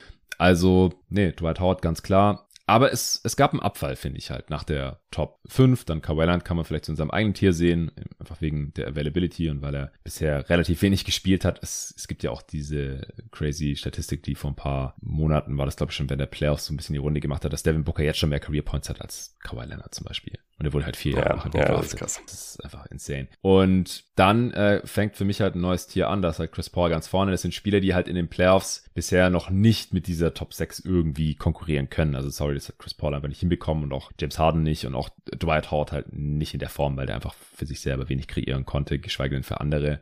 Und Chris Paul kann das sehr gut in der Regular Season. Er ist einer der besten Regular Season Spieler von allen hier. Er gab auch neulich ja. ja diese Statistik, dass in den letzten zehn Jahren jetzt, also nicht in dem Zeitraum, den wir hier betrachten, sondern in den letzten zehn Jahren, äh, die, die Top Two der NBA-Spiele die meisten Spiele gewonnen haben. Ich glaube, es waren nur Regular Season Spiele. Wäre zumindest sinnvoll, wenn es nur so wäre waren äh, Chris Paul auf Platz zwei in den letzten zehn Jahren, die meisten Regular Season Spiele gewonnen. Weißt du noch, wer auf Platz eins war? Habe ich dir das schon mal gesagt? Einer deiner mhm. Lieblingsspieler. Aber ein Rollenspieler. Ja, Ginobili oder, oder Ginobili oder Duncan? Also Duncan war Nein, nein, kein, kein Star. Kein Star, es war ein Rollenspieler. Aber kein auch Spurs. Star. Ja, lange Zeit Spurs gespielt. Die letzten Jahre ein bisschen hm. rumgegangen. Nee, fällt mir gerade nicht Danny Green hat die ah, meisten Regular Season Spiele in den letzten zehn Jahren gewonnen. Ja, crazy. crazy. ja, also zeigt natürlich auch ein bisschen die, natürlich die Grenzen ja, solcher Statistiken. Aber dann kommt halt schon Chris Paul und Chris Paul hat ja deutlich mehr äh, mit dem Teamerfolg der Teams, in denen er halt stand, in der Regular Season zu tun gehabt als Danny Green. Ich meine, das ist halt auch jemand, der. Hey. Ja, come on. Also, wir brauchen ja, nicht drüber reden. Der, also Rollenspieler ist, ist da in seiner Rolle, ja. 3D, total geil und nicht umsonst äh, da immer Jahre in Folge immer äh, Titel gewonnen. Ja, bei den Raptors gewonnen, Lakers gewonnen. Das ist alles kein Zufall. Leider aktuell verletzt. Mal sehen, wie er dann zurückkommt und ob er nochmal den Grizzlies da helfen kann. Aber zurück zu Chris Paul. Also der ist einfach eine Regular Season Winning Machine. Egal wo der hingeht, seine Teams holen immer das Maximum raus in der Regular Season. Also Verletzungen außen vor. Aber die Clippers, die waren auch immer eine Macht in der Regular Season. Gar kein Problem. Dann geht er nach Houston. Was haben die geholt? 65 Siege oder so? Klar, Harden war da der dominante Mann, aber das lag auch an Chris Paul. Die wurden gestaggert und wenn Harden runter ist, dann lief der Laden einfach so weiter. Dann geht er nach OKC. Jeder denkt, ah, die werden mit Playoffs nichts zu tun haben. Ja, Pustekuchen. Roster komplett maximiert, angeführt von Chris Paul, kommen direkt in die Playoffs, fordern sieben Spiele von den Rockets. Dann kommt er zu den Suns, massiver Turnaround, dann letzte Saison 64 Siege. Das ist kein Zufall. Das ist halt fucking Chris Paul. Der maximiert dir dein Team und auch nicht nur in der Offense. Der hat auch in der Defense auf jeden Fall seinen Impact einfach als, als Kommunikator, als Leader. Der kackt jeden an, der, der nimmt da kein Blatt vor den Mund, der sagt jedem, was er zu tun hat und was er zu lassen hat. Ist dann vielleicht nicht immer der beliebteste Mitspieler, aber es kommen halt Siege dabei raus. Und so ein Typ würde ich hier am liebsten an sieben nehmen. Und ich glaube halt, in den Playoffs ich, ist ein Problem, wenn er der beste Spieler ist, weil du kannst dich halt nicht darauf verlassen, dass er fit bleibt in erster Linie. Es liegt ja immer daran, dass er irgendwas hat. Es ist leider immer irgendwas anderes, deswegen total unberechenbar. Er hatte halt schon ungefähr alles gehabt. In ein paar Jahren war es irgendwie immer der Oberschenkel, aber er hatte auch schon Knieprobleme und äh, dann halt den Stinger letztes Jahr, Handgelenksverletzung, Covid. Also der hat halt echt die Bucketlist schon, schon abgehackt, so langsam, glaube ich. Deswegen einmal Finals und einfach leider oft enttäuscht in den Playoffs, oft angeschlagen, rausgeflogen. Er hatte auch mal diesen krassen Chalk-Shop gegen die Thunder, war das? Vor einigen ja. Jahren. Aber ansonsten war es meistens nicht spielerisch oder vom Skillset das Problem. Ich würde auch nicht mal sagen vom Mindset oder wie auch immer man das jetzt äh, schimpfen möchte, sondern er hat halt immer Verletzungspech oder ist halt zu fragil, um äh, halt in den Playoffs dann irgendwie noch fit zu sein und sein Game abspulen zu können. Aber du hast dich ja auch an sieben für ihn entschieden. Hast du da noch was hinzuzufügen? Ja, also Mindset, äh, weiß nicht, ob man das da, ob das damit einfließt, aber wir haben es ja hier auch schon wirklich zur Genüge durchgekaut bei, bei Chris Paul. Ist halt bei ihm auch das Phänomen, ähnlich wie bei Steve Nash, dass er eigentlich zu wenig geworfen hat für die Effizienz, die er hatte. Das ist wahr. Ähm, auch in den Playoffs. Eben, das ist halt dieser Punkt, äh, okay, da ja. gern auch nochmal, wollte ich nochmal anmerken, dass er nach seiner dritten Saison auch jedes Jahr in den Playoffs war. Also er hat sein Team immer in die Playoffs gebracht. Muss man auch erstmal schaffen. Das passt dann eben auch zu der Regular Season God-Ansage, äh, die du gerade gemacht hast. Ähm, über seinen Impact muss man wahrscheinlich wirklich nicht streiten. Äh, ich hätte mir gewünscht, dass er zeitlebens seiner Karriere noch läuft, sie einfach wirklich mehr probiert hätte offensiv und eben nicht klar oft war es die war es das beste Play dass er einen Pass gespielt hat und sich eben entsprechend eingesetzt hat wenn es äh, wenn es drauf ankam. Aber Playoff technisch ist das halt einfach zu mau insgesamt. Das muss man leider einfach sagen. Vor allen Dingen halt an dem Maßstab den man an ihn anlegen muss aufgrund der Leistung die er sonst gebracht hat. Ja also da kommt ihm halt zugute, also dass... zu mau für Top 5, sagen wir mal. Genau, so. ich wollte gerade sagen, da kommt ihm halt zugute, dass es sonst jetzt auch keine Spiele mehr gibt, hier in der Top 10 oder auch darüber hinaus, die in den Playoffs halt konstant äh, irgendwie deutlich mehr gezeigt hätten, beziehungsweise es vielleicht dann in der Regular Season öfter schleifen lassen haben und wie gesagt, Chris Paul unterm Strich hätte ich jetzt am liebsten noch irgendwie seinen Impact. Äh, Luca hat mich dann vorhin gefragt, als wir uns drüber unterhalten haben, als ich gesagt habe, ich habe Chris Paul hier an sieben, ob er eigentlich mal richtig geile Playoffs gezockt hat. Dann habe ich gesagt, auf jeden Fall. 2007, 2008, Age 22 oh, Season. Ja. Oh ja. New Orleans, zwölf Spiele, ja, Small Samples heißt ist klar, aber der Typ war ein krasser Baller. Der hätte 2008 eventuell auch MVP werden können. Ich mache jetzt nicht die Diskussion ja. auf, es hätte müssen. Ich habe es gestern erst wieder auf Twitter gelesen von der Kyle Duncan, da hat jemand die Frage gestellt, äh, welcher MVP hätte auf jeden Fall an einen anderen Spieler gehen müssen, als den, der ihn letztendlich gewonnen hat. 2008 ist es Kobe geworden, der Kyle Duncan hat auch geschrieben, 2007, 8 Chris Paul. Der Typ war einfach krank unterwegs und der hat in den Playoffs 24 Punkte aufgelegt, 5 Rebounds, über 11 Assists, 2,3 Steals und er hat noch nicht mal seine Dreier gut getroffen äh, und war trotzdem halt extrem effizient, hatte keinen so tollen Supporting Cast. Äh, Tyson Chandler und, und David West. Genau. Und er hatte dann, glaube ich, auch seine ersten Verletzungsprobleme und war danach auch nie wieder ganz so explosiv. Also ist ja auch jemand, der einfach das Maximum aus seinen körperlichen Voraussetzungen rausgeholt hat. Der Typ ist ja. 1,83 mit June. Ja, er ist sehr kräftig und ja, im All-Star-Game hat er vor, weiß nicht, 15 Monaten oder so noch einen Loop reingeslammt. Aber er hat halt früher auch mal so richtig krass über Dwight Howard in-game drüber gedankt und solche Sachen. Kann man sich halt gar nicht mehr vorstellen. Ähm, war auch super spritzig, super schnell. Aber als es dann langsam nachgelassen hat, er ist einfach so skilled. Und aus der Midrange hat auch einer der besten, aber halt leider einen guten Kopf kleiner als, als KD oder, oder Kawhi oder so. Und deswegen da dann halt manchmal auch eingeschränkt gegen die ganz besten Defenses dieser Liga. Ähm, und Super Clutch ist er natürlich auch, vor allem halt in der Regular Season. Das ist halt auch kein Zufall mehr. Er ist halt einer der Spiele, wo das nicht Small Sample Size ist, mal ein, zwei Saisons, ein paar Buzzerbeater getroffen, irgendwie in Highlights aufgetaucht und die äh, Clutch Stats, die dann halt insgesamt, keine Ahnung, 100 Minuten sind oder sowas, sehen auch toll aus. Nee, nee, der macht das seit, seit Jahren halt. Ist auch kein Zufall mehr, weil er einfach so ein Basketball-Brain hat und immer dann an die Spots kommt oder halt den Teammates einen offenen Wurf beschert und die gegnerische Defense einfach komplett seziert. Aber in den Playoffs dann halt nicht mehr auf dem Level und halt leider sehr, sehr selten fit. Und äh, deswegen hier ja auf Platz sieben. Äh, ich habe Harden, wie gesagt, auf acht. Wo hast du den denn? Hast du den in der Top 10? Nee, ich habe nicht in der Top 10. Okay, also war das schon ein, Fingerzeig. Also, ich habe hab gerade gesehen, dass, dass du dich hier im, in unserem Aufnahmeprogramm äh, heute mit James Softon angemeldet hast. Hater. Das kommt natürlich nicht von ungefähr. Ja, okay, äh, krass. Also mir war Hardens Peak einfach viel zu heftig, um den hier nicht in der Top 10 zu haben. Also als One-Man-Offensivmaschine, der sich und seinem Team einfach Angriff für Angriff für Angriff einen offensiven Abschluss besorgen konnte, musste ich den auch vor Dwight Howard setzen. Mm, ja, äh, ich würde da den, äh, ich würde da gerne das Sternchen dran setzen, dass ich deine Aussage auf jeden Fall unterschreibe, aber auch ähnlich wie bei Paul in der Regular Season. Ja, aber Paul hast du ja auch auf sieben gesetzt. Ja, aber ich würde, ich, ich bleib, bin auch sehr überzeugt davon, dass ich Pauls Gesamtimpact auf äh, die Win-Wahrscheinlichkeit Win seines Teams einen Ticken höher einstufe als Harden, beziehungsweise deutlich höher, würde ich sogar sagen. Ja, aber Harden ist ja auch jetzt noch deutlich jünger und kann da noch ein bisschen was machen die nächsten Jahre. Da ist halt, sind wir wieder bei der Projektion. Okay, sehe ich. Aber ich, was ist der, sechs Jahre jünger als Paul oder fünf? Ich kann gleich mal gucken. Ja, ja. Also da, da wird ja auch noch ein bisschen was kommen. Also ich, ich glaube halt auch Harden ist so smart, auch als Passer. Ich glaube, der ist halt auch als Playmaker sowas von underrated. Äh, letzte Saison auch wieder äh, zehn Assists aufgelegt. Der hat halt die letzten Jahre, auch egal wo, egal ob es die letzten paar Spiele in Houston waren oder in Brooklyn oder jetzt in Philly, immer zweistellige Assists aufgelegt der Typ ist einer der besten Passer der Liga. Hat ja auch die Liga mal in Assists angeführt und sowas. Das, das wird er ja nicht einfach verlieren. Ähm, was er verloren hat, war halt die Athletik, die er benötigt hat, um ständig zum Ring zu kommen und da dann tausendmal gefault zu werden. So, das wird immer noch viel gefault, vergleichsweise, aber halt, es ist, also der Typ hat mal 36 Punkte pro Spiel gemacht. Das können nicht viele von sich behaupten, weil er einfach so unguardable war. Du bist zu nah auf ihn drauf, ist er an dir vorbei und zum Ring marschiert und hat gefinisht oder wurde gefoult. Oder zur Not hat er halt einen Kickout gespielt oder einen Lob auf Capella oder Fort White Howard oder einen Kickout halt auf einen seiner tausend Shooter draus, außenrum. Äh, und, und dann haben halt dir das Ding reingeknallt. Also 36 Punkte im Schnitt aufzulegen und noch fast acht Assists dazu. Dominanter geht's halt nicht. Und wie gesagt, das Team hat halt auch alles zerstört damals in der Regular Season. Und in den Playoffs ja auch fast die Warriors, die All-Time Warriors, geschlagen. 2000. Ja, da war aber auch Paul mit dem Team, ne? ja, ja, ja, natürlich. Klar, aber ich meine, jeder krasse Spieler hier hat krasse Mitspieler gehabt. Das, das gilt ja für jeden, der hier klar, in dieser Liste ja, ist bisher. Das ist klar. Das würde ich überhaupt niemals negativ anlasten wollen. Ich habe ihn auch hinter Paul gesetzt, weil er nicht ganz die Langlebigkeit aufweisen kann und weil es jetzt halt auch zuletzt teilweise mies aussah er hat auch einen langsamen Start gehabt als Chris Paul. Ja, am Anfang halt äh, Sixth Man, als Rookie keine 10 Punkte pro Spiel. Ähm, in den Finals, in denen er halt war mit den Thunder, da lief es auch nicht so gut für ihn. Dann in Houston halt sich massiv gesteigert von Jahr zu Jahr, dann halt die Peak gehabt 2018, 19, 20 so. Und seither ja, hat er sich halt ein bisschen gehen lassen und sich aus zwei Teams rausgeekelt, ist jetzt halt auch, ich hätte dann lieber Paul, ich würde, würde ihn für Paul entscheiden bei der Redraft.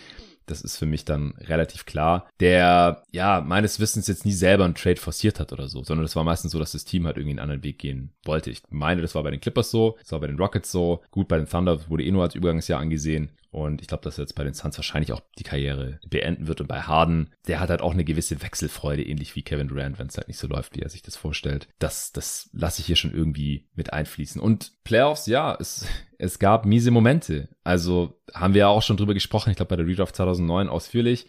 Aber wird mir teilweise auch fast ein bisschen übertrieben und überzogen. Also, mm, ja. Ja, weiß also ich, die, die, die miesen raus. die miesen Momente mögen vielleicht wirklich ein bisschen übertrieben sein. Äh, jeder hat irgendwie schlechte Momente mal in den Playoffs gehabt. Ähm, Harden vielleicht ein paar mehr, ein paar mehr Stinker dabei als äh, einige andere Spieler, die wir hier auf der Liste haben. Paul hat die aber auch, muss man fairerweise sagen.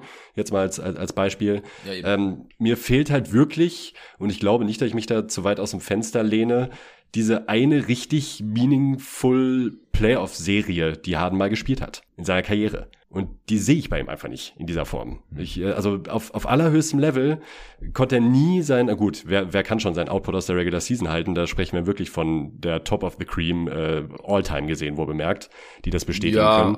Ähm, aber ja. Ja, die, äh, die, das ist nämlich das Ding, dass bei Harden die, sagen wir mal, Boxscore-Zahlen oder die reinen Effizienzwerte, die er so über seine Playoff-Karriere aufgelegt hat, die sind, die sind gut. Das ist gar keine Frage. Wenn man aber mal die einzelnen Serien seziert, ähm, hat er diese Spiele halt eigentlich nie gezeigt, wenn es entweder ein Do-or-Die-Spiel war oder wenn es halt, äh, gut, gut Do-or-Die ist ein bisschen, ist ein bisschen stark verkürzt, also wenn es ein Spiel war, wo es wirklich darum ging, ob sein Team noch gewinnen kann. Die Serie, wo bemerkt. Und damit meine ich jetzt nicht irgendwie, ja, wenn, ja, äh, die Rockets 3-1 hinten lagen, äh, gut, dann äh, ist schön, wenn er ein tolles Spiel raushaut, aber danach haben sie halt verloren. Ähm, mir fehlt auf diesem Niveau bei ihm wirklich der Playoff-Impact. Und ich nehme jetzt einen anderen Spieler noch mit dazu, zwischen den beiden ich mich nämlich entschieden habe. Ich habe mich an 10 zwischen äh, Harden und Jimmy Butler entschieden und bin tatsächlich zu Jimmy Butler gekommen.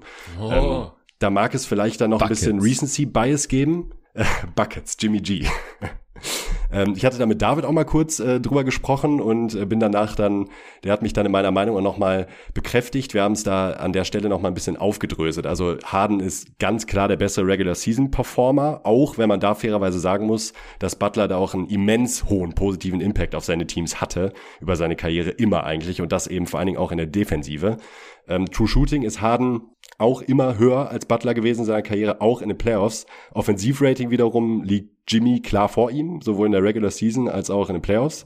Ähm, da ist er drüber. Ja, weil er halt auch nicht eine viel kleinere offensive Rolle hat als Harden. Der stirbt ja manchmal auch so ein bisschen in Schönheit.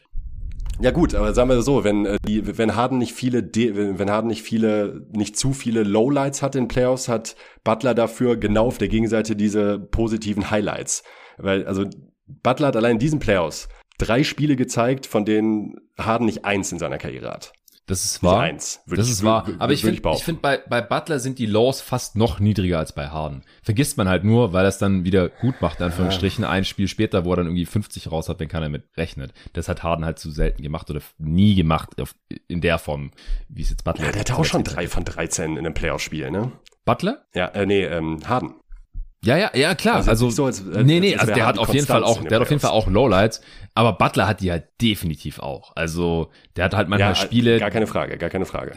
Da, da nimmt er kaum Würfe und hat am Ende halt auch irgendwie, hier jetzt in Playoffs, das ist gut, dann war er vielleicht angeschlagen, äh, aber 28 Minuten gespielt in Spiel 4 gegen Boston zum Beispiel, sechs Punkte, ein Assist zum Beispiel, drei von ja, 14 aus dem Feld. Das ist hart. Zum, äh, also das, das kommt halt immer wieder vor bei ihm. Das darf man nicht unterschlagen, finde ich. Nee, das stimmt, das stimmt. Also die Lowlights sind sicherlich ähnlich low, wie die Highlights high sind bei, bei, bei, bei Butler. Ja. Das muss man wahrscheinlich klar sagen. Ich Oder letzt, trotzdem letztes Jahr gegen die Bucks in der ersten Runde.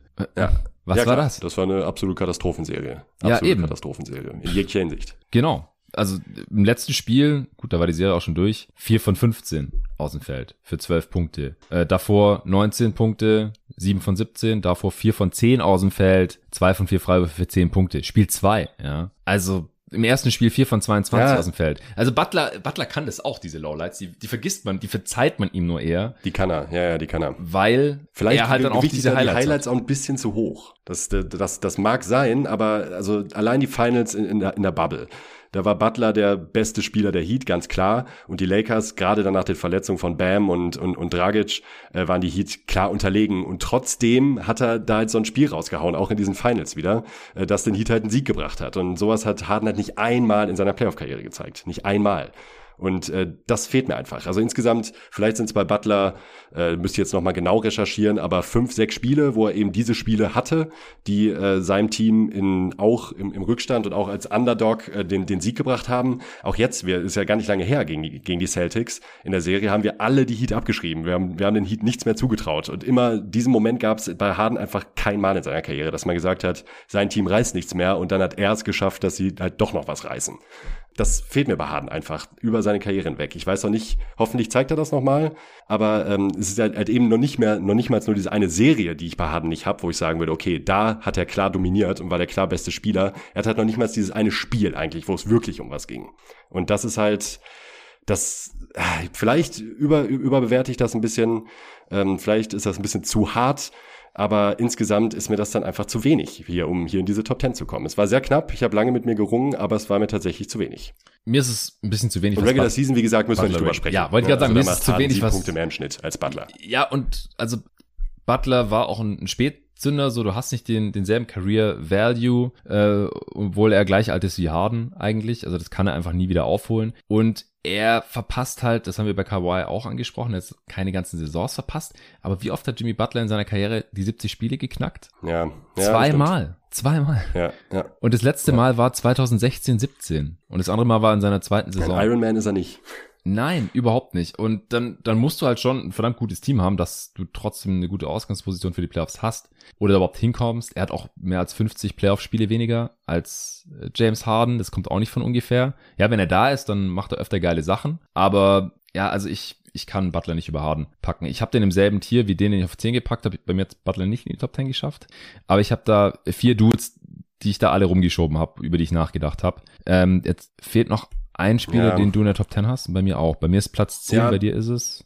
Platz neun dann. Äh, letzter Punkt für Butler, den ich noch gerne machen Ja. würde, ist, das haben wir nur ganz kurz angerissen, ist natürlich noch die Defense. Also äh, Butler ist halt ein defensiver Playmaker und in seiner Prime defensiv absoluter, also gehört halt zur Ligaspitze, ganz klar. In seinen Und äh, besten das ist halt Spielen, auch nochmal ja. ein Punkt. Also das ist halt auch nochmal ein Punkt, den ich halt ganz klar über Harden sehe. Auch da, auch wieder auf die Playoffs bezogen. Also Butler pickst du die halt nicht raus und attackierst den. Das ist bei Nein. Harden öfters vorgekommen, Nein, auch in den Playoffs. Butler ist einer der besten Def Defensivspieler der Liga, All-Defense-Material und so weiter und so fort.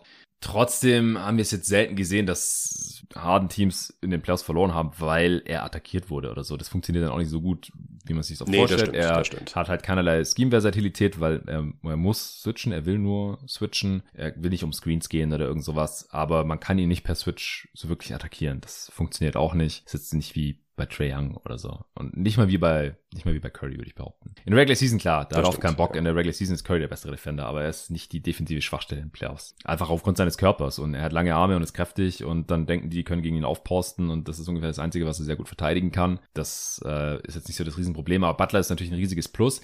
Und in seinen besten Spielen, wollte ich gerade noch sagen, in seinen besten Spielen ist Butler besser als Harden in seinen besten Spielen, in den Playoffs zumindest. In Regular Season hat Harden ja auch schon Krankenscheiß gemacht. Aber ich würde sogar sagen, deutlich besser. ja, ja, okay, gebe ich dir. Ich, ich habe jetzt nicht nochmal recherchiert. Es gibt bestimmt ein sehr gutes James Harden-Spiel, das wir gerade hier unterschlagen. Bin ich mir ziemlich sicher. Das, das, das möchte ich nicht ausschließen, das möchte ich nicht Ja, ausschließen. genau, aber bei Butler ich, gibt's ich bin mehr. halt mal ganz plakativ. Ja, ja, ich bin halt ganz plakativ und ich sage, ich habe halt lieber ein äh, 40-Punkte-Spiel in einem entscheidenden Game 6 als ein 50-Punkte-Spiel gegen die Knicks in der Regular Season. Gehe ich, geh ich voll mit dir mit. Ich liebe ja auch Jimmy Butler und wie gesagt, ich habe auch über ihn nachgedacht. Aber mir ist es halt insgesamt an, an Career-Output bisschen wenig bei ihm, weil er oft in der Regular Mhm. Season fehlt und weil er ein Spätzünder war. Er war lang am College, kam spät, hat am Anfang nicht, keine Spielzeit bekommen und so. Und er ist doch der einzige Spieler, abseits von Kawhi und Janis, die beide der 15. Pick waren, der ganz deutlich außerhalb der Lottery gepickt wurde, der es bei mir in die Top 20 geschafft hat. Ja. Er war der 30. Ja, Pick. So. Krasse Story, heftiger Outlier. Ja, also bitte kein Fan darf auf den Jimmy Butler hoffen mit dem 30. Pick, nicht mal mit dem 20. nee, das immer, hey, aber vielleicht. Äh, ja, oder Jimmy 18. Es werfen, passiert nicht. nicht. Zwischen 2003 und 2013 haben wir drei Spieler außerhalb der Lottery, die ja. zu den 20 Besten in diesem Zeitraum gehören. Zwei davon waren der 15. Pick und sind halt aus besonderen Gründen, die heute so auch nicht mehr passieren würden, ehrlich gesagt. Janis würde dem internationalen Scouting nicht so durchrutschen, glaube ich. Und auch besonders der Umstände, die überhaupt dazu geführt haben, dass er halt äh, auch so dünn war zum Zeitpunkt der Draft und solche Sachen. Und Kawhi auch nicht. Also Kawhi, diesen Spielertyp, den würde man heute nicht bis 15 durchrutschen lassen. Äh, elf Jahre später. Das no würde way. nicht mehr passieren. Nee. Genau. Und Butler wahrscheinlich auch nicht an, drei, an 30 runterrutschen lassen, aber das kann man halt noch eher erklären. Das ist heftig. Das ist alle Ehren wert sein Karriereweg, aber es ist halt ein absoluter Outlier und die Ausnahme, die die Regel bestätigt. Ähm, jetzt weiß ich immer noch nicht, wen du auf neun hast. Darf ja, ich raten? Wir beide wahrscheinlich. Darf ich ja, raten? Ja, also ich habe zwei Kandidaten im Kopf. Ist es AD? Ist es. Er ist es.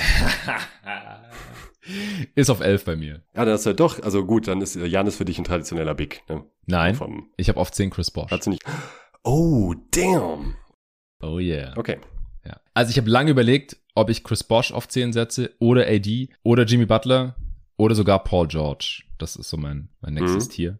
Und ich finde, dass Chris Bosch von diesen Dudes hier relativ klar die beste Karriere hatte. Wir haben ihn gesehen als Alleinunterhalter bei einem 8-Seed oder so hat er seine 20 plus ja. und 10 aufgelegt und, und, ein paar Assists und war ein solider Defender. Äh, aber damit wäre man wahrscheinlich nicht weit gekommen, vielleicht mit einem perfekten Supporting Cast oder sowas. Und das finde ich halt sehr vergleichbar mit AD und auch Paul George, als sie halt der klar beste Spieler ihres Teams waren. Butler, ich meine, der hat halt auch einen Bam jetzt und zuletzt jetzt einen Lowry gehabt und so. Ähm, aber ja, würde ich halt alle so ungefähr auf einem Niveau sehen, was den besten Spieler des besten Teams angeht, auch wenn man Regular Season und Playoffs zusammennimmt. Äh, du hast gleich den Case für AD machen, der wird mir fast schon ein bisschen unterschätzt. Die Zeit in New Orleans wird mir unterschätzt. Der hatte da ja. ziemlich beschissenen Supporting Cast und hat kranken Scheiß abgeliefert. Aber Chris Bosch, das haben wir halt zuerst auch gesehen. Die ersten sieben Jahre seiner Karriere, das war auch nicht kurz. Aber ich find's halt total geil, wie er dann als drittbester Spieler der Heat und als zweitbester Spieler der Heat zwei Titel gewonnen hat und viermal in Folge in Finals war. Und der halt auch mit seinem Skillset, das er auch nochmal massiv anpassen musste. Der wurde von der 4 auf die 5 gerutscht, war so einer der ersten modernen Bigs, ja, Small Ball, wenn man so will, damals. Der hat seinen äh, Jumpshot von Long 2 auf hinter die Dreilinie verlegt, um halt den Platz auch für die Drives von LeBron und Wade zu schaffen und war ein extrem krasser Defender auch. Der war super mobil, war jetzt nicht der heftige Shotblocker oder Rim Protector, aber war trotzdem ein guter Rim Protector, aber vor allem halt auch mobil am Wing. Der konnte hedgen, der konnte ein bisschen switchen, der wurde brutal in den sozialen Medien oder allgemein in den Medien dafür zerrissen, dass, er, dass seine Rebounding-Zahlen so niedrig waren. Er hat halt ausgeboxt für Wade und LeBron, das hat damals auch noch keinen interessiert. Ähm, nee, der musste da am meisten einstecken von diesen Dudes und am Ende hat er halt für Titel gesorgt und, und war halt trotzdem einer der Stars dieses Teams, der wird mir sehr, sehr unterbewertet. Und deswegen würde ich mich an 10 hier, auch wenn es knapp ist, für Chris Bosch vor AD und Jimmy Butler entscheiden. Ja, also Bosch war bei mir jetzt auch in diesem Tier mit drin. Der war ähm, nicht wirklich ein Kandidat für 10, aber ist halt genau dahinter. Also den habe ich halt auf einem Level mit äh, George mit äh, ganz, also ganz knapp hinter Butler habe ich, habe ich ihn. Also mit, mit George zusammen, mit Harden zusammen und das war es eigentlich auch. Die drei hatte ich da zur Auswahl. Ja, okay, dann äh, mach mal den Case für AD auf, was denn, neun? Auf neun, ja, du, du hast gerade schon gesagt, also die äh, New Orleans-Zeit wird halt gerne vergessen, dass halt äh, Spieler nämlich hatte wie Ömer Aschik, ähm, jetzt auch mal in Bezug auf Spacing und auf sein Skillset nicht ganz so optimal, könnte man sagen. Äh, also der Typ war halt auch in der Regular Season, aber eben auch, was ja immer wieder angekreidet wird, auch in den Playoffs gegen die übermächtigen Warriors eine absolute Maschine. Also ähm, stellenweise wirklich unaufhaltsam. Der hat halt hat Zahlen aufgelegt, äh, wie aus einem, wie, wie aus 2K und das als Big Man. Blazers ähm, auch komplett vernichtet. Bei ist beim, bitte? Die Blazers hat auch komplett vernichtet in der ersten Runde. Ja, äh, kom komplett, komplett vernichtet.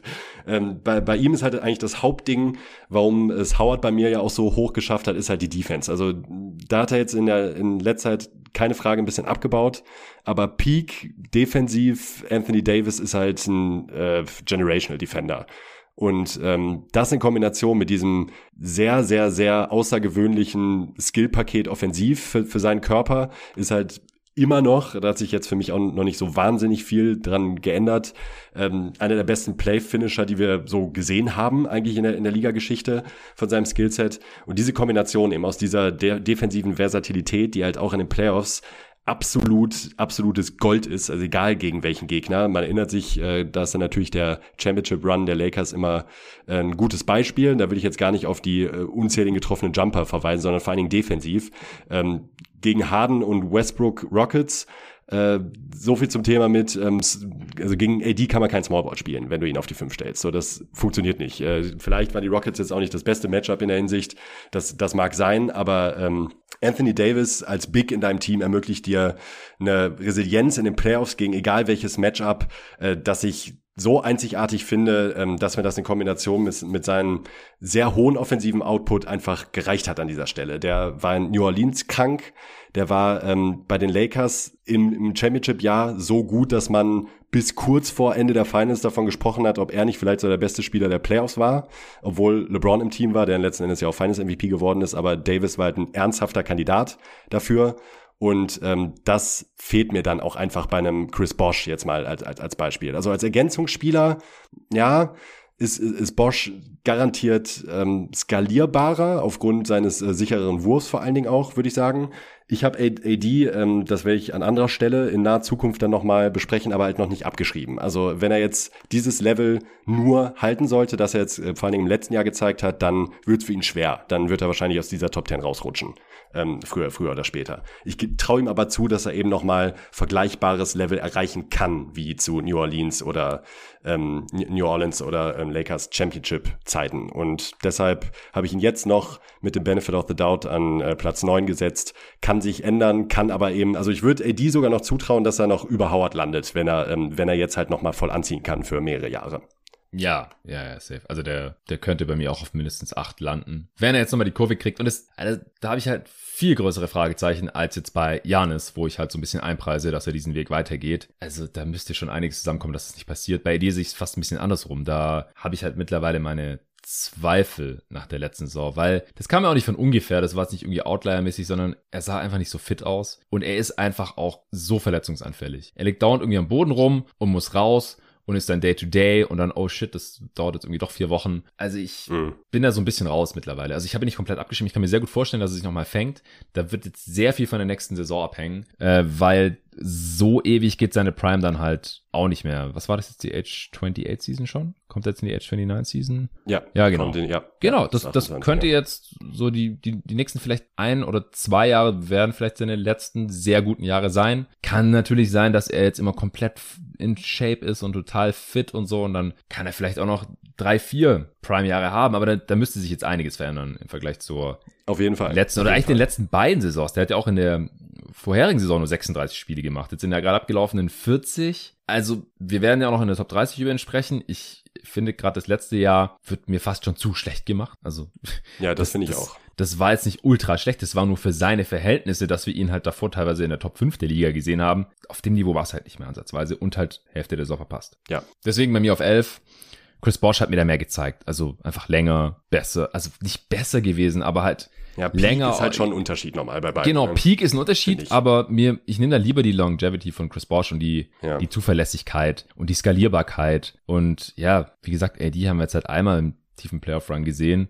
Und äh, Chris Bosch haben wir es halt viermal gesehen. Ich muss gerade noch mal gucken, wie alt er da jemals war. Ja, Chris Boschs Karriere ist ja dann leider auch frühzeitig beendet worden durch ähm, seine äh, Blood Clots, die, ähm, wie heißt es auf Deutsch überhaupt? Hm, gute Frage. Gute Frage. Ja, genau. Auf jeden Fall ähm, war Chris Bosch beim ersten Titel so alt wie AD jetzt ist und beim zweiten halt jetzt Age 29 Season. Und dann waren sie am Age 30 Season nochmal in den Finals. Dann war LeBron weg, hat nur noch eine Saison gespielt. Könnte man Bosch natürlich irgendwie auch negativ anlasten, aber nicht, wenn's, wenn der direkte Vergleich AD ist, der, der halt auch einen Glaskörper hat und wie gesagt die letzten zwei Saisons nicht toll aussah, in denen halt Bosch im selben Alter Championships geholt hat. Es ist knapp, aber ja. Also von Anlagen her AD safe über Bosch, von der Peak auch. Ja. Äh, auch als bester Spieler eines Teams lieber AD als Chris Bosch. Aber von dem, was ich halt gesehen habe jetzt so im, im selben Alter, finde ich halt Boschs Karriere besser. Da müsste AD sich jetzt schon strecken, dass er das noch toppen kann. Auch wenn es knapp ist. Und mhm. dann, wie gesagt, dahinter halt äh, Jimmy Butler, Paul George. Und dann fängt bei mir noch mal ein neues Tier an. Da habe ich dann auch Guards drin, die als bester Spieler ja. ihres Teams jetzt noch nicht so besonders viel gerissen haben. Individuell natürlich krass. All-NBA-Saisons, MVPs, da kommt dann bei mir Lillard, Westbrook, und dann äh, andere Spieler, die auf ihre Art und Weise immer irgendwie äh, problematisch sind, auch wenn es teilweise für guten Teamerfolg gereicht hat. Black Griffin, Claire Thompson, Kyrie Irving, Camilla Anthony, Kevin Love. Ähm, Kevin Love habe ich noch ein Stück weiter unten.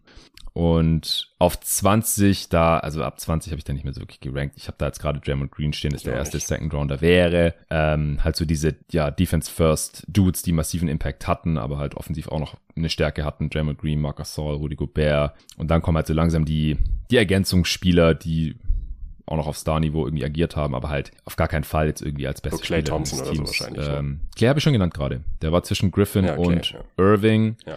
Äh, jetzt kommen bei mir dann so Middleton, Holiday, Horford, Lowry, da kommt dann Kevin Love auch. Bei dem er als bester Spieler seines Teams einfach, der hat aber nichts gerissen. Dann kam die Cavs-Jahre, die waren krass, aber danach halt auch viel verletzt und so. Jetzt gerade so sein Revival ein bisschen, das, das ist bei mir halt irgendwo so im mittleren 20er-Bereich. Also da habe ich, wie gesagt, nicht ja. mehr so strikt gerankt. Vielleicht würde es auch auf 20 schaffen, ich weiß nicht. Aber eher nicht. Ähm, und dann kann ich jetzt noch so ein paar Name-Drops machen hinten raus. Aldridge, Beal, Condi, DeRozan, Wall, Noah, Hayward, Brooke Lopez, Walker, Millsap, Ibaka, Isaiah Thomas und Eric Gordon. Und das sind dann so vielleicht die, der Spielerpool, die man zu den 40 besten Spieler zwischen 2003 und 2013 in der Draft sehen kann. Ich glaube, wir haben jetzt nicht die Draft-Position der letzten paar Dudes gesagt. Also Harden an 3 2009, der hat seine Draft-Position natürlich mehr als nur gerechtfertigt. Wir sprechen gleich noch über die Busts und 2009 gab es da einen heftigen, wenn ich mich gerade nicht täusche. Dann, äh, ja. ja, oder? Dwight, Dwight Howard natürlich First ja. Pick, 2004 hat man schon gesagt. Äh, 2003 Chris Bosch an 4, hat auch gepasst. AD war First Pick 2012. Äh, Butler hat man schon gesagt 30, 2011. Paul George war an 10, 2010 auch schon fast ein Stil, also safe ein Stil. Gerade die Spiele davor, die waren teilweise echt nicht geil. Und ja, ich glaube, dabei können wir es dann auch belassen. Hast du da jetzt noch irgendwas außer nee, Bust? eigentlich nicht. Ja, dann kommen wir doch zu den Bust. Wie bist du da vorgegangen? Wir wollen kein Ranking machen, das haben wir gesagt, aber ich habe hier trotzdem so, ja, weiß nicht, so ein paar Kategorien erstellt. Ich konnte nicht anders. Ja, also Kategorien habe ich eigentlich gar nicht erstellt. Ich bin auch da eigentlich ähnlich vorgegangen. Ich habe erstmal so überlegt, was fällt mir denn so ein, mhm. äh, so an Klassikern, ähm, die ja explizit nicht gefordert wurden, also die Hashim the Beats. Aber sollten wir, glaube ich, auf jeden Fall auch raushauen. Ja, ja. Und habe dann einfach mal geguckt, ähm, wann wurden die Spieler an welcher Position gepickt und was ist danach noch so gekommen in die Liga und wie ja. waren da so die, die Vorzeichen. Also tatsächlich ein bisschen anders, weil wir jetzt ja bei, ähm, bei diesem Ranking gerade nicht nach Value gegangen sind, also nach Value für den Pick. Das habe ich ein bisschen eher getan bei, ähm, bei den Busts nochmal. Ähm, aber ja, ansonsten äh, hat man eigentlich jedes Jahr was gefunden, äh, in manchen ganz extrem, in manchen nicht so extrem, dass ich äh, hier nennen würde. Ja, genau. Also ich finde auch, damit du einen Spieler als Bust bezeichnen kannst, musst du schon schauen, was gab's denn alternativ. Und wenn man halt sieht, okay, die nächsten sieben Picks waren auch nicht so geil, dann habe ich die Spieler teilweise sogar wieder aus der Liste rausgestrichen. Weil das kannst du dem Team dann nicht wirklich vorwerfen, dass sie halt von acht Mäh-Spielern dann halt zufällig den schlechtesten erwischt haben, wenn die Alternativen halt auch nicht geil gewesen wären. Aber wenn danach halt noch irgendwie drei Stars gepickt wurden und du hast hier halt einen genommen, der irgendwie gerade mal 100 Spiele oder 200 in der Liga gemacht hat, dann hast du wahrscheinlich eine falsche Entscheidung getroffen. Ich habe auch ein bisschen so immer über den Grund nachgedacht. Lag es jetzt am Talent, also der Dude war einfach nicht so gut wie gedacht. Also Talent ist jetzt hier halt ein Überbegriff für was ist es für ein Basketballer gewesen, also halt Skillset und so. Teilweise ist natürlich einfach auch das Skillset an sich gewesen, das einfach ja keinen Wert mehr in der NBA hatte. Irgendwie kleine äh, Power Forwards ohne Wurf und ohne Defense oder so. Gut, die waren halt irgendwie dann um 2010 aus der Liga draußen. Dann wurde vielleicht 2005 gedraftet und dann war es vielleicht auch ein Bust, zum Beispiel. Manchmal lag es aber auch einfach an Verletzungen, ja, ansonsten nichts. Ja. Das ist dann halt großes Pech. Ähm, es sei denn, dass man vielleicht zur Draft schon vermuten konnte, aber wissen wir halt alles nicht so genau. Manchmal auch einfach Charakter. einfach, wenn der Typ halt ja, ja, ja, den richtigen Kopf auf den Schultern hatte, ja, alles Talent der Welt, keine Verletzungen, aber halt einfach dumme Entscheidungen getroffen, schlechte Entscheidungen getroffen als, als Basketballprofi oder einfach auch schlechte Entscheidungen als Basketballspieler auf dem Feld teilweise. Also da wäre vielleicht manchmal auch mehr drin gewesen mit, mit dem Talent, aber ja, einfach, ähm, es lag, lag am Kopf. Und das waren so die Gründe, die ich gefunden habe. Ach, einmal, es gibt einen Sonderfall, einen Lottery-Pick, der nie in der NBA gespielt hat, weil er nicht rüberkommen wollte. Ich glaube, das war einfach Kommunikationsproblem. Können wir auch gleich raushauen. Fran Vasquez, elfter Pick 2005 von Orlando Magic. Ist der einzige Bass, den ich hier rausgeschrieben habe, der kein Spiel gemacht hat äh, in der NBA. Und ja, der wollte anscheinend einfach nicht in die NBA kommen und die Magic wussten es nicht, so ungefähr. Also das äh, ist auch ein, auch ein Sonderfall. Ähm, ja, und wie du gesagt hast, also es gab jedes Jahr Bast. Ich habe keinen Jahrgang, wo keiner drin ist. In den meisten, ich glaube in allen sind auch mindestens zwei drin. Ja, obwohl 2013 ist mir Liegt aufgefallen. in der Natur der Sache. Ja. aber 2013 ist mir aufgefallen. First Pick, komplett verkackt. Mieser Bust, einer der krassesten auch. Anthony Bennett, kann ich einfach dazu sagen. First Pick von den Cavs. Mhm. 151 Spiele gemacht. Also der ist Kandidat für den übelsten Bust in diesem ganzen Zeitraum. Aber die restliche Lottery, die sind alle noch in der NBA. Das sind alles NBA-Spieler. Also gut, Cody Zeller hat jetzt gerade so keinen Job mehr, aber die haben alle mindestens neun Jahre in der NBA gespielt und hatten irgendwie eine Rolle. Also das, das ist auch krass, wenn du dann halt den mein? einzigen Dude da und dann noch an eins pickst, der halt kein NBA-Spieler ja. ist. Das ist schon krass. Klar, ich will ja nicht mal sagen, die hätten Janis nehmen müssen, weil der wurde dann 15 gepickt, der dann 14 Teams zerschmert oder Gobert, der in 27 gepickt wurde. Das kann man nicht wirklich verlangen, ja, dass, dass man dann halt diese äh, Diamonds in the Rough irgendwo findet, die in der Realität auch noch 15 oder 20 andere Teams nicht gesehen hatten. Aber Oladipo, McCallum, Kentavious Caldwell Pope, Otto Porter Jr., das wären alles bessere Alternativen gewesen als Anthony Bennett und dann noch 10 andere Dudes. Ähm, wo willst du denn anfangen? Sollen wir erstmal kurz so die, die legendären Busts, so die, die jeder kennt oder die auch als erstes eingefallen sind, raushauen kurz? Hashim Thabit haben wir ja gerade auch schon so ein bisschen mm, angeteasert. Ja, die habe ich ja, die habe ich jetzt äh, zwar im Kopf, aber die habe ich mir tatsächlich gar nicht nochmal aufgeschrieben, weil ich die halt so. Ja, dann hau mal einen raus und ich kann dann sagen, wo und wann die gedraftet wurden, wie viele Spiele die gemacht haben.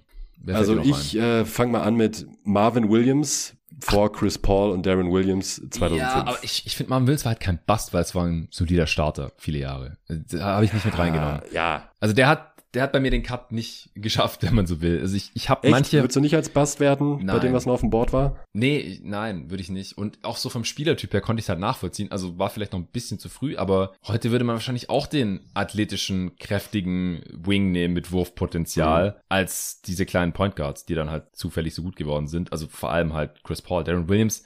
Hatte der jetzt eine geilere Karriere als Marvin Williams? Weiß ich nicht. Die war auf jeden Fall kürzer. Boah ja, also Prime halt deutlich ja, besser. Ja, in der Redraft haben wir ja auch Will, äh, Darren vor Marvin ja. genommen, keine Frage. Aber ja. ich tue mich da schwer, wenn der Spieler zwar overdrafted war, aber halt eine lange NBA-Karriere hatte und ein guter Starter war und was weiß ich, Marvin Williams hat auch mal einen 50-Millionen-Vertrag gehabt oder so. Der war jetzt nicht schlecht. Ja, wir, wir okay, dann, also ich, ich, ich, ich, für mich gilt als Bast. Ich habe mir aufgeschrieben. Okay, dann haben wir unterschiedliche Definitionen, ist ja auch interessant. Chris Paul Ziel. Ja. Ähm, cool. Ich würde aber, ähm, wir können es tatsächlich auch teammäßig machen und einfach nur die Minnesota Timberwolves nehmen. Alter, die aus, de, aus diesem Jahrzehnt. Oder? Boah, Jesus. Tough. Also äh, ich, ich fange ich fang mal an mit dem mit meinem Lieblings-Tag-Team äh, Johnny Flynn und äh, Ricky Rubio. Mhm. Ähm, Ricky Rubio, ne, absolut fair. Den kann man grundsätzlich nicht als Bass bezeichnen, den kannst nee. du auch als Bass bezeichnen, wenn du vorher schon Johnny Flynn genommen hast und danach Stephen Curry kommt. Ja. Und DeMar DeRozan und Drew Holiday. Das heißt, selbst Holiday ist ja auch noch so ein Spieler, wo ich mir denke, der ist natürlich weit entfernt von dem Niveau von Curry, aber auch immer noch so viel besser. Johnny Flynn müssen wir nicht äh, drüber sprechen, aber Holiday würde ich auch klar vor Ricky Rubio sehen. Ja, und aber damals. Das ist halt mies, wenn du. War glaube ich, ein Stretch. Damals, der wurde ja. an 17 gepickt, den hätte man halt nicht an 5 genommen. Oder an 6. Nee, der hätte man nicht an 5 genommen, aber es ist so hart, diese Vorstellung, dass du zwei Guards nimmst, zwei Ballhändler vor Curry. Ja, Direkt ja. davor. Ja, das war echt übel. Also ich habe ja auch Johnny Flynn natürlich aufgeschrieben, sechster Pick 2009 und äh, an sieben wurde halt ein gewisser Stephen Curry, den wir gerade hier besprochen haben. Der halt der mindestens der zweit- oder drittbeste, mindestens der dritt- oder zweitbeste Spieler so rum äh, dieses Zeitraums ist und Johnny Flynn hat 163 Spiele in der Mail gemacht. Man muss aber dazu sagen, es lag nicht nur am Talent, klar, kleiner Guard ohne tollen Wurf, eh eine Schnapsidee von Korn, aber es lag halt auch an der Verletzung, der hatte Hüftprobleme und ja, deswegen war es nach 163 Spielen halt vorbei. Ja, und dann bleiben wir noch mal kurz bei den Wolves, finde ich eigentlich einen ganz geilen Ansatz. Im Jahr drauf, 2010, da haben sie mhm. Wesley Johnson an vier gedraftet. Der hat zwar 600 Spiele, über 600 Spiele in der Liga gemacht und war halt so ein Rollenspieler-Wing, aber das ist halt schon, das ist ein Bust. Also den habe ich ja auch drin, keine Frage. Der war oh, einfach, ja. der war alt, hat deswegen da äh, Syracuse relativ dominiert, aber der war glaube ich 22 oder 23 schon. Wurf war doch nicht so toll, Spielverständnis auch nicht und dann ging halt nicht mehr. Und danach wurden halt noch Paul George, Gordon Hayward und DeMarcus Cousins gedraftet. Also das ist auch echt übel für die Wolves. Und dann, es, es war noch nicht vorbei. Ein Jahr später mit dem zweiten Pick, also die hatten halt auch immer diese hohen Picks, weil die einfach nur gesackt haben. Oh. Derek Williams. Oh. Derek Williams, äh, zweiter Pick 2011. 428 Spiele gemacht. Ja, einfach hoffnungslos overdrafted. Der, der hatte einfach auch nicht das Skillset, weder auf der 4 noch auf der 3 irgendwie wirklich zu Hause gewesen. Und danach wurden halt echt, also quasi Kemba Walker, Clay Thompson, Kawhi also Leonard. Kawhi. Ja. Genau. Vucevic, Butler halt an 30, den würde ich jetzt hier nicht aufführen ja. und noch Isaiah Thomas an 60. Jetzt waren einfach keine realistische Option, damals an 2. Aber es ist schon hart, da dann in dem Jahrgang Derrick Williams direkt nach Kyrie Irving zu ziehen. Also Klar die Wolves, ja. übel. Mein herzliches Beileid. Tut mir auch wirklich leid. Ähm, Tut mir echt ich, leid. Also. ja, ich, ich habe noch zwei, zwei Klassiker. Äh, Adam Morrison, dritter Pick 2006. 161 Spiele für die Charlotte Bobcats äh, damals noch. Es waren bei ihm auch Verletzungen und der hat auch dann noch einen Ring gewonnen mit den Lakers, oder? Mit Kobe? Ziemlich sicher. Aber es war auch ja, das Talent auch. oder das, das Skillset. Der konnte am College noch scoren, wie er wollte und in der NBA war einfach nicht athletisch genug und der Wurf dann auch nicht gut genug. Und direkt hinter ihm wurden halt, wurde halt noch Brandon Roy zum Beispiel gedraftet äh, und auch Kyle Lowry, aber der war auch 24. Pick, also damals nicht realistisch, aber viele Optionen wären besser gewesen als Adam Morrison, der halt nur 161 Spiele in der NBA gemacht hat und davon ja dann auch einige nicht mal für die Bobcats. Mhm. Ich glaube, die übelste Geschichte ist aber leider Greg Oden. Mhm. Ja, gut, aber da ist dann natürlich halt die Verletzungen, ja, ja, das Thema wurde auch oft durchgekaut, ähm, wie sehr es abzusehen war, dass da was kommen könnte in diesem, in diesem Bereich. Ähm, das ist bis heute immer noch, also er, also, ich finde, tue mich da bei Bast immer wirklich schwer. Es ist halt eine, eine der tragischsten Draft-Geschichten genau. eigentlich. Ja, richtig. Und wenn er gespielt hat, war er auch gut. Aber es waren halt nur 105 Spiele. Ja, ja. Und er war der First Pick 2007 von den Portland Trailblazers damals. Und an zwei wurde halt ein gewisser Kevin Durant gedraftet.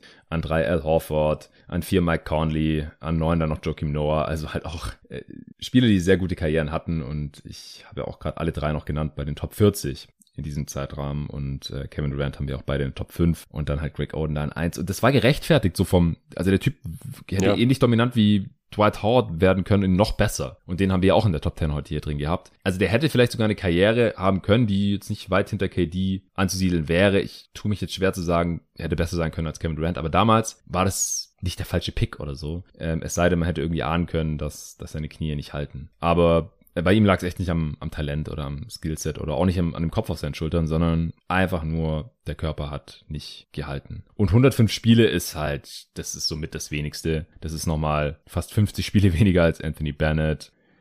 Ja, über 50 Spiele weniger als Johnny Flynn. Äh, Hashim Thabit hat 224 Spiele gemacht, by the way. Also der hat sich dann immer noch so ein bisschen als Rollenspieler halten können. Also ganz übel natürlich zweiter Pick von Memphis 2009, äh, auch vor Harden, Curry, DeRozan, du hast gerade schon genannt, äh, Drew Holiday, selbst Rubio oder Tyreek Evans oder so, das wäre alles wären bessere Ideen gewesen als den sehr holzigen, mhm. sehr langen, was war der, 7-3 oder so, Hashim Thabit zu draften, der halt echt keinerlei Basketball-Skills hatte leider. Äh, du darfst jetzt gerne mal so ein paar ja, weiß nicht, was aus, aus der zweiten Reihe oder so. Ja, ja, Bass Reihe, da wäre jetzt auch die Frage, ob du die auch als Bass sehen würdest. Vielleicht nicht unbedingt. Ich, äh, für mich ist mhm. Andrea Bagnani auch ein Bast. Ja, 2006 auch. an 1. Ja, ich habe ihn mit reingenommen. Ähm, 550 Spiele ist halt ja fünfmal ja. so viele wie Orden, deswegen nicht in derselben Liga. Äh, wurde auch nee, mal gut bezahlt und so war sogar meine All-Star-Konversation drin da so bei den Raptors. Aber also, ja, im Endeffekt an eins keine gute Idee gewesen. Ja. Nee, äh, da würde ich auch leider, und es tut mir wirklich in der Seele weh, weil ich ihn sehr mochte, ist äh, Michael Beasley. Ja, ähm, da könnte man jetzt auch sagen, auch der hat schon mal 20 Punkte in der Saison gemacht, aber gemessen an dem, was man von ihm erwartet hätte, ähm, auch da gab es ja oft die Diskussion, ob er nicht vielleicht sogar First Pick werden sollte. Ähm, das ist halt weit gefehlt gewesen. Also weit, weit, weit vorbei. Ja, also Beasley hat, also Second Pick 2008 nach Derrick Rose, über 600 Spiele gemacht. Also der hat die meisten Spiele von allen, die ich mir jetzt hier irgendwie rausgeschrieben habe. Nee, die zweitmeisten. Äh, nur Evan Turner hat mehr, der auch Second Pick war. Und der war halt, also Evan Turner fand ich halt nicht so gut wie Marvin Williams jetzt zum Beispiel. Aber ist auch nee, so hart an der stimmt, Grenze. Also der hat eine relativ lange NBA-Karriere gehabt, wurde aber halt im selben Jahr gedraftet wie Paul George zum Beispiel, der halt immer noch einer der Stars dieser Liga ist. Und Evan Turner ist schon, ich glaube jetzt schon länger Assistant Coach. Also ja, wenn man es damit jetzt vergleicht, für einen Second Pick was was halt schon irgendwie ein Bust, auch wenn er eine NBA-Karriere hatte. Und bei ja. Beasley geht es ja in eine ähnliche Richtung. Bei dem tut es halt besonders weh, weil es lag halt schon auch ein bisschen an Entscheidungen, die er getroffen hat. Am Kopf, ja. Genau, es lag am, am Kopf. Er hatte nicht das Mindset eines äh, Superstars, der die Liga dominiert. Nach ihm wurden unter anderem gezogen Westbrook, Kevin Love, Brook Lopez, Gallinari, Eric Gordon. Also da hätte es auch noch Kandidaten gegeben, die eine deutlich äh, bessere Karriere hatten und, und den Heat auch weitergeholfen hätten. Die haben den ja schon dann gedumpt äh, zwei Jahre später, weil sie den Cap Space für LeBron und Bosch lieber haben wollten. War ja auch die richtige Entscheidung. Ähm, ich habe aber Beasley schon in der untersten Kategorie tatsächlich. Mhm weil das sind halt Dudes, ja, die wurden overdrafted, aber die hatten halt NBA-Karrieren irgend, irgendwie. Ja. Und dann habe ich da welche drin, die in der Lottery gedraftet wurden und nicht wirklich eine NBA-Karriere hatten, aber so ab Pick 10 oder so, ja, da ist halt die Ausfallrate halt auch relativ hoch. Da habe ich dann halt, was ich, ein AC Law aufgeschrieben, der an 11 gepickt wurde 2007 und nur 188 Spiele hatte. Thad Young wäre noch auf dem Board gewesen, aber ist halt dann nicht so schlimm, wie wenn man mit dem zweiten Pick Evan Turner oder Michael Beasley draftet, glaube ich einfach. Äh, oder Sean May, 13. Pick 2005, 249 Spiele. ja, ich bin ja auch so ein paar, paar Trips down Memory Lane heute gegangen. Ich habe mir 30 Spiele rausgeschrieben. Danny Granger wäre noch auf dem Board gewesen, da als Sean May gepickt wurde von den äh, Bobcats damals noch 2005 äh, oder Jared Green oder so. Einfach viel brauchbare Spieletypen. Rashad McCants an 14, genau einen nach Sean May. Von den Wolves mal wieder gepickt worden. Keine 300 Spiele gemacht. Ich glaube, der hatte auch ein paar persönliche Probleme. 2004 äh, Ike Diogu an 9 von den Warriors. Mhm. 225 Spiele gemacht. Das war auch so ein einfach zu kleiner Power Forward ohne Wurf. Danach ging noch Andrew Bynum weg und halt auch Granger und Green. Ähm, nee, stimmt gar nicht. Granger und Green waren 2005 in der Draft. Das war dann, bin ich wahrscheinlich in der Draft verrutscht. Weiß ich jetzt nicht. Äh, jedenfalls, Ike Diogo an 9, keine gute Idee. Der war 2004, das war genau, Al Jefferson war in der Draft. Und Josh Smith, J.R. Smith, Jameer Nelson, Tony Allen. Äh, da gab's auch noch, nee, der muss 2005 gewesen sein. Ich habe mich da wahrscheinlich vertippt. Der muss 2005 gewesen sein, weil der neunte Pick 2004, sorry, war Rafael Arujo. Und der hat 139 Spiele in der Liga gemacht. Und an 10 haben die Cavs, also war ein Pick der Raptors, an 10 haben die Cavs 2004 Luke Jackson gepickt. Das war die oh Draft oh yeah. nach LeBrons Rookie-Jahr. Und der hat genau 73 Spiele in der Liga gemacht. Also der hat die Cavs kein Stück weitergebracht. Und wie gesagt, danach wurden noch Al Jefferson, Josh Smith, J.R. Smith, Jameer Nelson und Tony Allen gedraftet. Das da hätte man J.R. und LeBron schon vereinen können. Wie schön das Zum Beispiel. Wäre. Ja, oder JR, äh, Quatsch, oder Josh Smith und LeBron wäre auch ganz nice gewesen. Oder selbst ein Tony Allen und Jimmy Nelson wäre tausendmal geiler gewesen als, ja, als Luke Jackson. Ja, ja. Der aber, glaube ich, auch irgendwelche Verletzungsprobleme hatte. Ich bin mir gerade nicht mehr ganz sicher. Wie siehst du Darko Milicic? Ja, ist ein historischer Bass sogar, würde ich sagen. Hat halt auch also ich finde so nach hinten Spiele. raus äh, Spiele. Ja, also nach, hinten raus hat er ja sogar noch eine annehmbare Rollenspielerkarriere hingelegt, aber angemessen der Vorschusslorbeeren, die er bekommen hat und eben an dieser Draft-Position in dieser historisch herausragende Draft ist das schon echt mies. Man stellt sich ja, man stelle sich, das wird ja, wurde ja oft durchgespielt, dieses Gedankenexperiment vor, die Pistons hätten damals äh, Carmelo Anthony gezogen. Ja, das hätte ähm, perfekt gepasst. Ja, das hätte schon eine Menge verändern können für diese Franchise. Ja, oder vom Value her natürlich Wade, wäre ganz nice gewesen. Ja, oder Chris Bosch. hätte da auch irgendwie, also die hätten alle drei da gut reingepasst. Und bei Mello ja. wäre es ja cool gewesen, weil seine Schwächen in, in der Defense halt da gut kaschiert worden wären. Er wäre wahrscheinlich als Six Man erstmal von der Bank gekommen als Scorer. Hätte vielleicht der Sean Prince als äh, Starting Small Forward dann ersetzen können. Und wäre vielleicht Champ. Ja, hätte mehr als zweimal die erste Runde überstanden vielleicht. Ja. Mike Sweetney äh, habe ich noch hier aufgetan. Neunter Pick oh. 2003, ja, die legendäre 2003er Class und die Knicks nehmen Mike Sweetney auch so ein, ja, irgendwann dann auch leider übergewichtiger äh, Power Forward, der in der Liga einfach nicht mehr gefragt war nach 233 Spielen, war äh, die Karriere dann auch vorbei. Da waren die Top-Talente natürlich schon vom Board an neun. Aber ein David West wäre noch da gewesen, Boris Dier, auch ein Nick Collison oder so. Einfach so Spiele, die lange NBA-Karrieren hatten als sehr gute Rollenspieler. David West war sogar mal All-Star. Dier war mal Most Improved Player und so. Und Mike Sweetney hatte halt ja, keine nennenswerte Karriere. Äh, einen habe ich noch hier, einen geilen Namen. Ich weiß nicht, sagt dir Jaroslav Korolev noch was? Nein.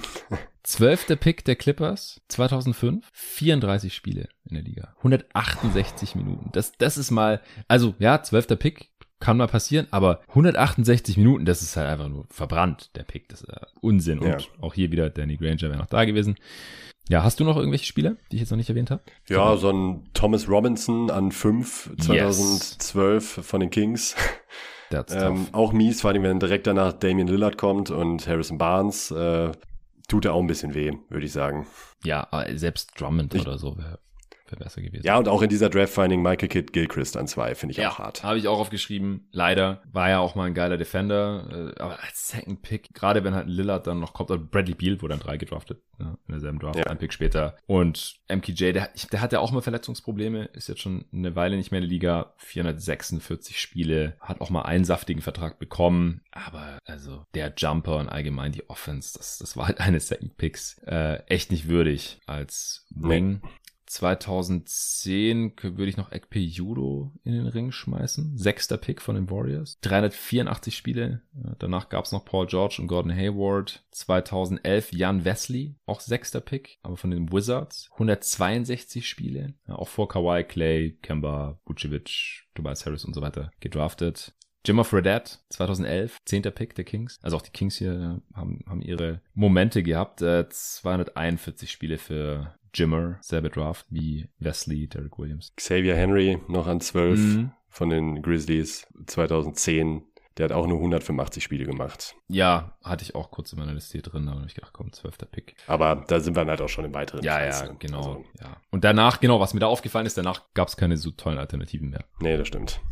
2012 war nicht so toll. Ja, ich glaube, ich habe alle rausgehauen. Habe ich Yi Lian schon gesagt? Nein. Sechster Pick der Bucks 2007 vor Joachim Noah, Thaddeus Young gedraftet, äh, 272 Spiele, nachdem er im äh, Pre-Draft-Workout ganz tolle Moves gegen den Stuhl gemacht hatte. Und ja, ja eigentlich die Geburtsstunde der, äh, der, äh, der Turnhall-Videos, ne, ja, wenn man so will, oder? Ja, ja ich habe kein Video davon gesehen, das, das war eher noch so gerüchteweise damals. Aber die, die One-on-Zero Pre-Draft-Workouts, da hat's davon davor, glaube ich, noch nicht so viel gegeben gehabt. Äh, 2006 noch, wir haben ja schon Bargnani erwähnt, Tyrus Thomas, an vier von den Chicago Bulls. 402 Spiele zwar gemacht, lag auch bei ihm ein bisschen so am, am Kopf, sag ich jetzt mal. Was ein geiler Athlet, ey. Mann. Ja, richtig geiler Athlet. Und äh, an fünf direkt hinterher Sheldon Williams, da lag es eher am Talent oder halt so am, am Spielertyp. Das war ein undersized defensiver Center von den Hawks damals. 361 Spiele in der Liga gemacht. Direkt danach ging Brandon Roy noch weg. Nee, aber ich glaube, sonst habe ich jetzt hier meine Liste auch durch.